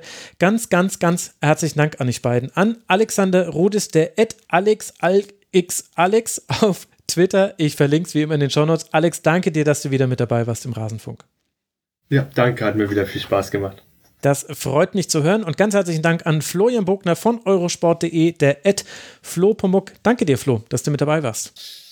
Ich sage auch danke und ich nominiere für die Elf des Turniers noch den äh, Max. Weil das äh, herausragend war, hier 35 Stunden wieder abzureißen im Rasenfunk und äh, deine Hörer danken es dir, glaube ich, von, von ganzem Herzen und ich tue das auch Ach, an dieser Stelle mal ja, okay. öffentlich. Dankeschön, lieber Flo. Das macht es mir jetzt auch ein bisschen leichter zu gestehen, dass es nichts zur Copa America geben wird im Rasenfunk. Das hat Cavani's Friseur äh, gut gemacht. Und es wird auch nichts geben zum, Olymp zum Olympischen Fußballturnier. Also vor fünf Jahren habe ich da noch Sendungen zu gemacht. Das schaffe ich diesen Sommer nicht. Es tut mir leid, liebe Hörerinnen und Hörer. Ich denke aber, ihr könnt euch alle denken, warum. Das reicht jetzt mal. Vor allem, es geht ja irgendwie gefühlt in drei Wochen auch schon wieder los mit der Vorbereitung auf die Bundesliga. Und es sind, glaube ich, nicht nur gefühlt drei Wochen, sondern auch richtig drei Wochen. Äh, also, ja. Das Olympische Fußballturnier kann man sich dann bei Eurosport angucken. Aha, ja, ja, genau, sehr gut. Guckt es bei Eurosport. Da werdet ihr versorgt und wenn die äh, ganzen Vereine es nicht so ernst nehmen wie andere Nationen, dann muss es ja vielleicht der Rasenfunk dann auch nicht so ernst nehmen. Also verzeiht mir, dass es dazu nichts mehr geben wird, aber ansonsten wünsche ich euch einen guten Sommer. Ich hoffe, ihr hattet Spaß mit der Berichterstattung hier im Rasenfunk. Hinterlasst gerne Feedback und empfehlt uns weiter.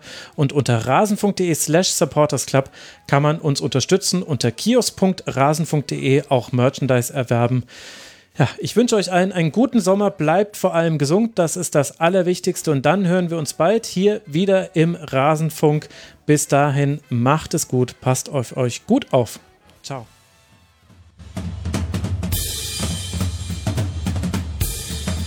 Das war die Rasenfunk-Schlusskonferenz. Wir gehen nun zurück in die angeschlossenen Funkhäuser.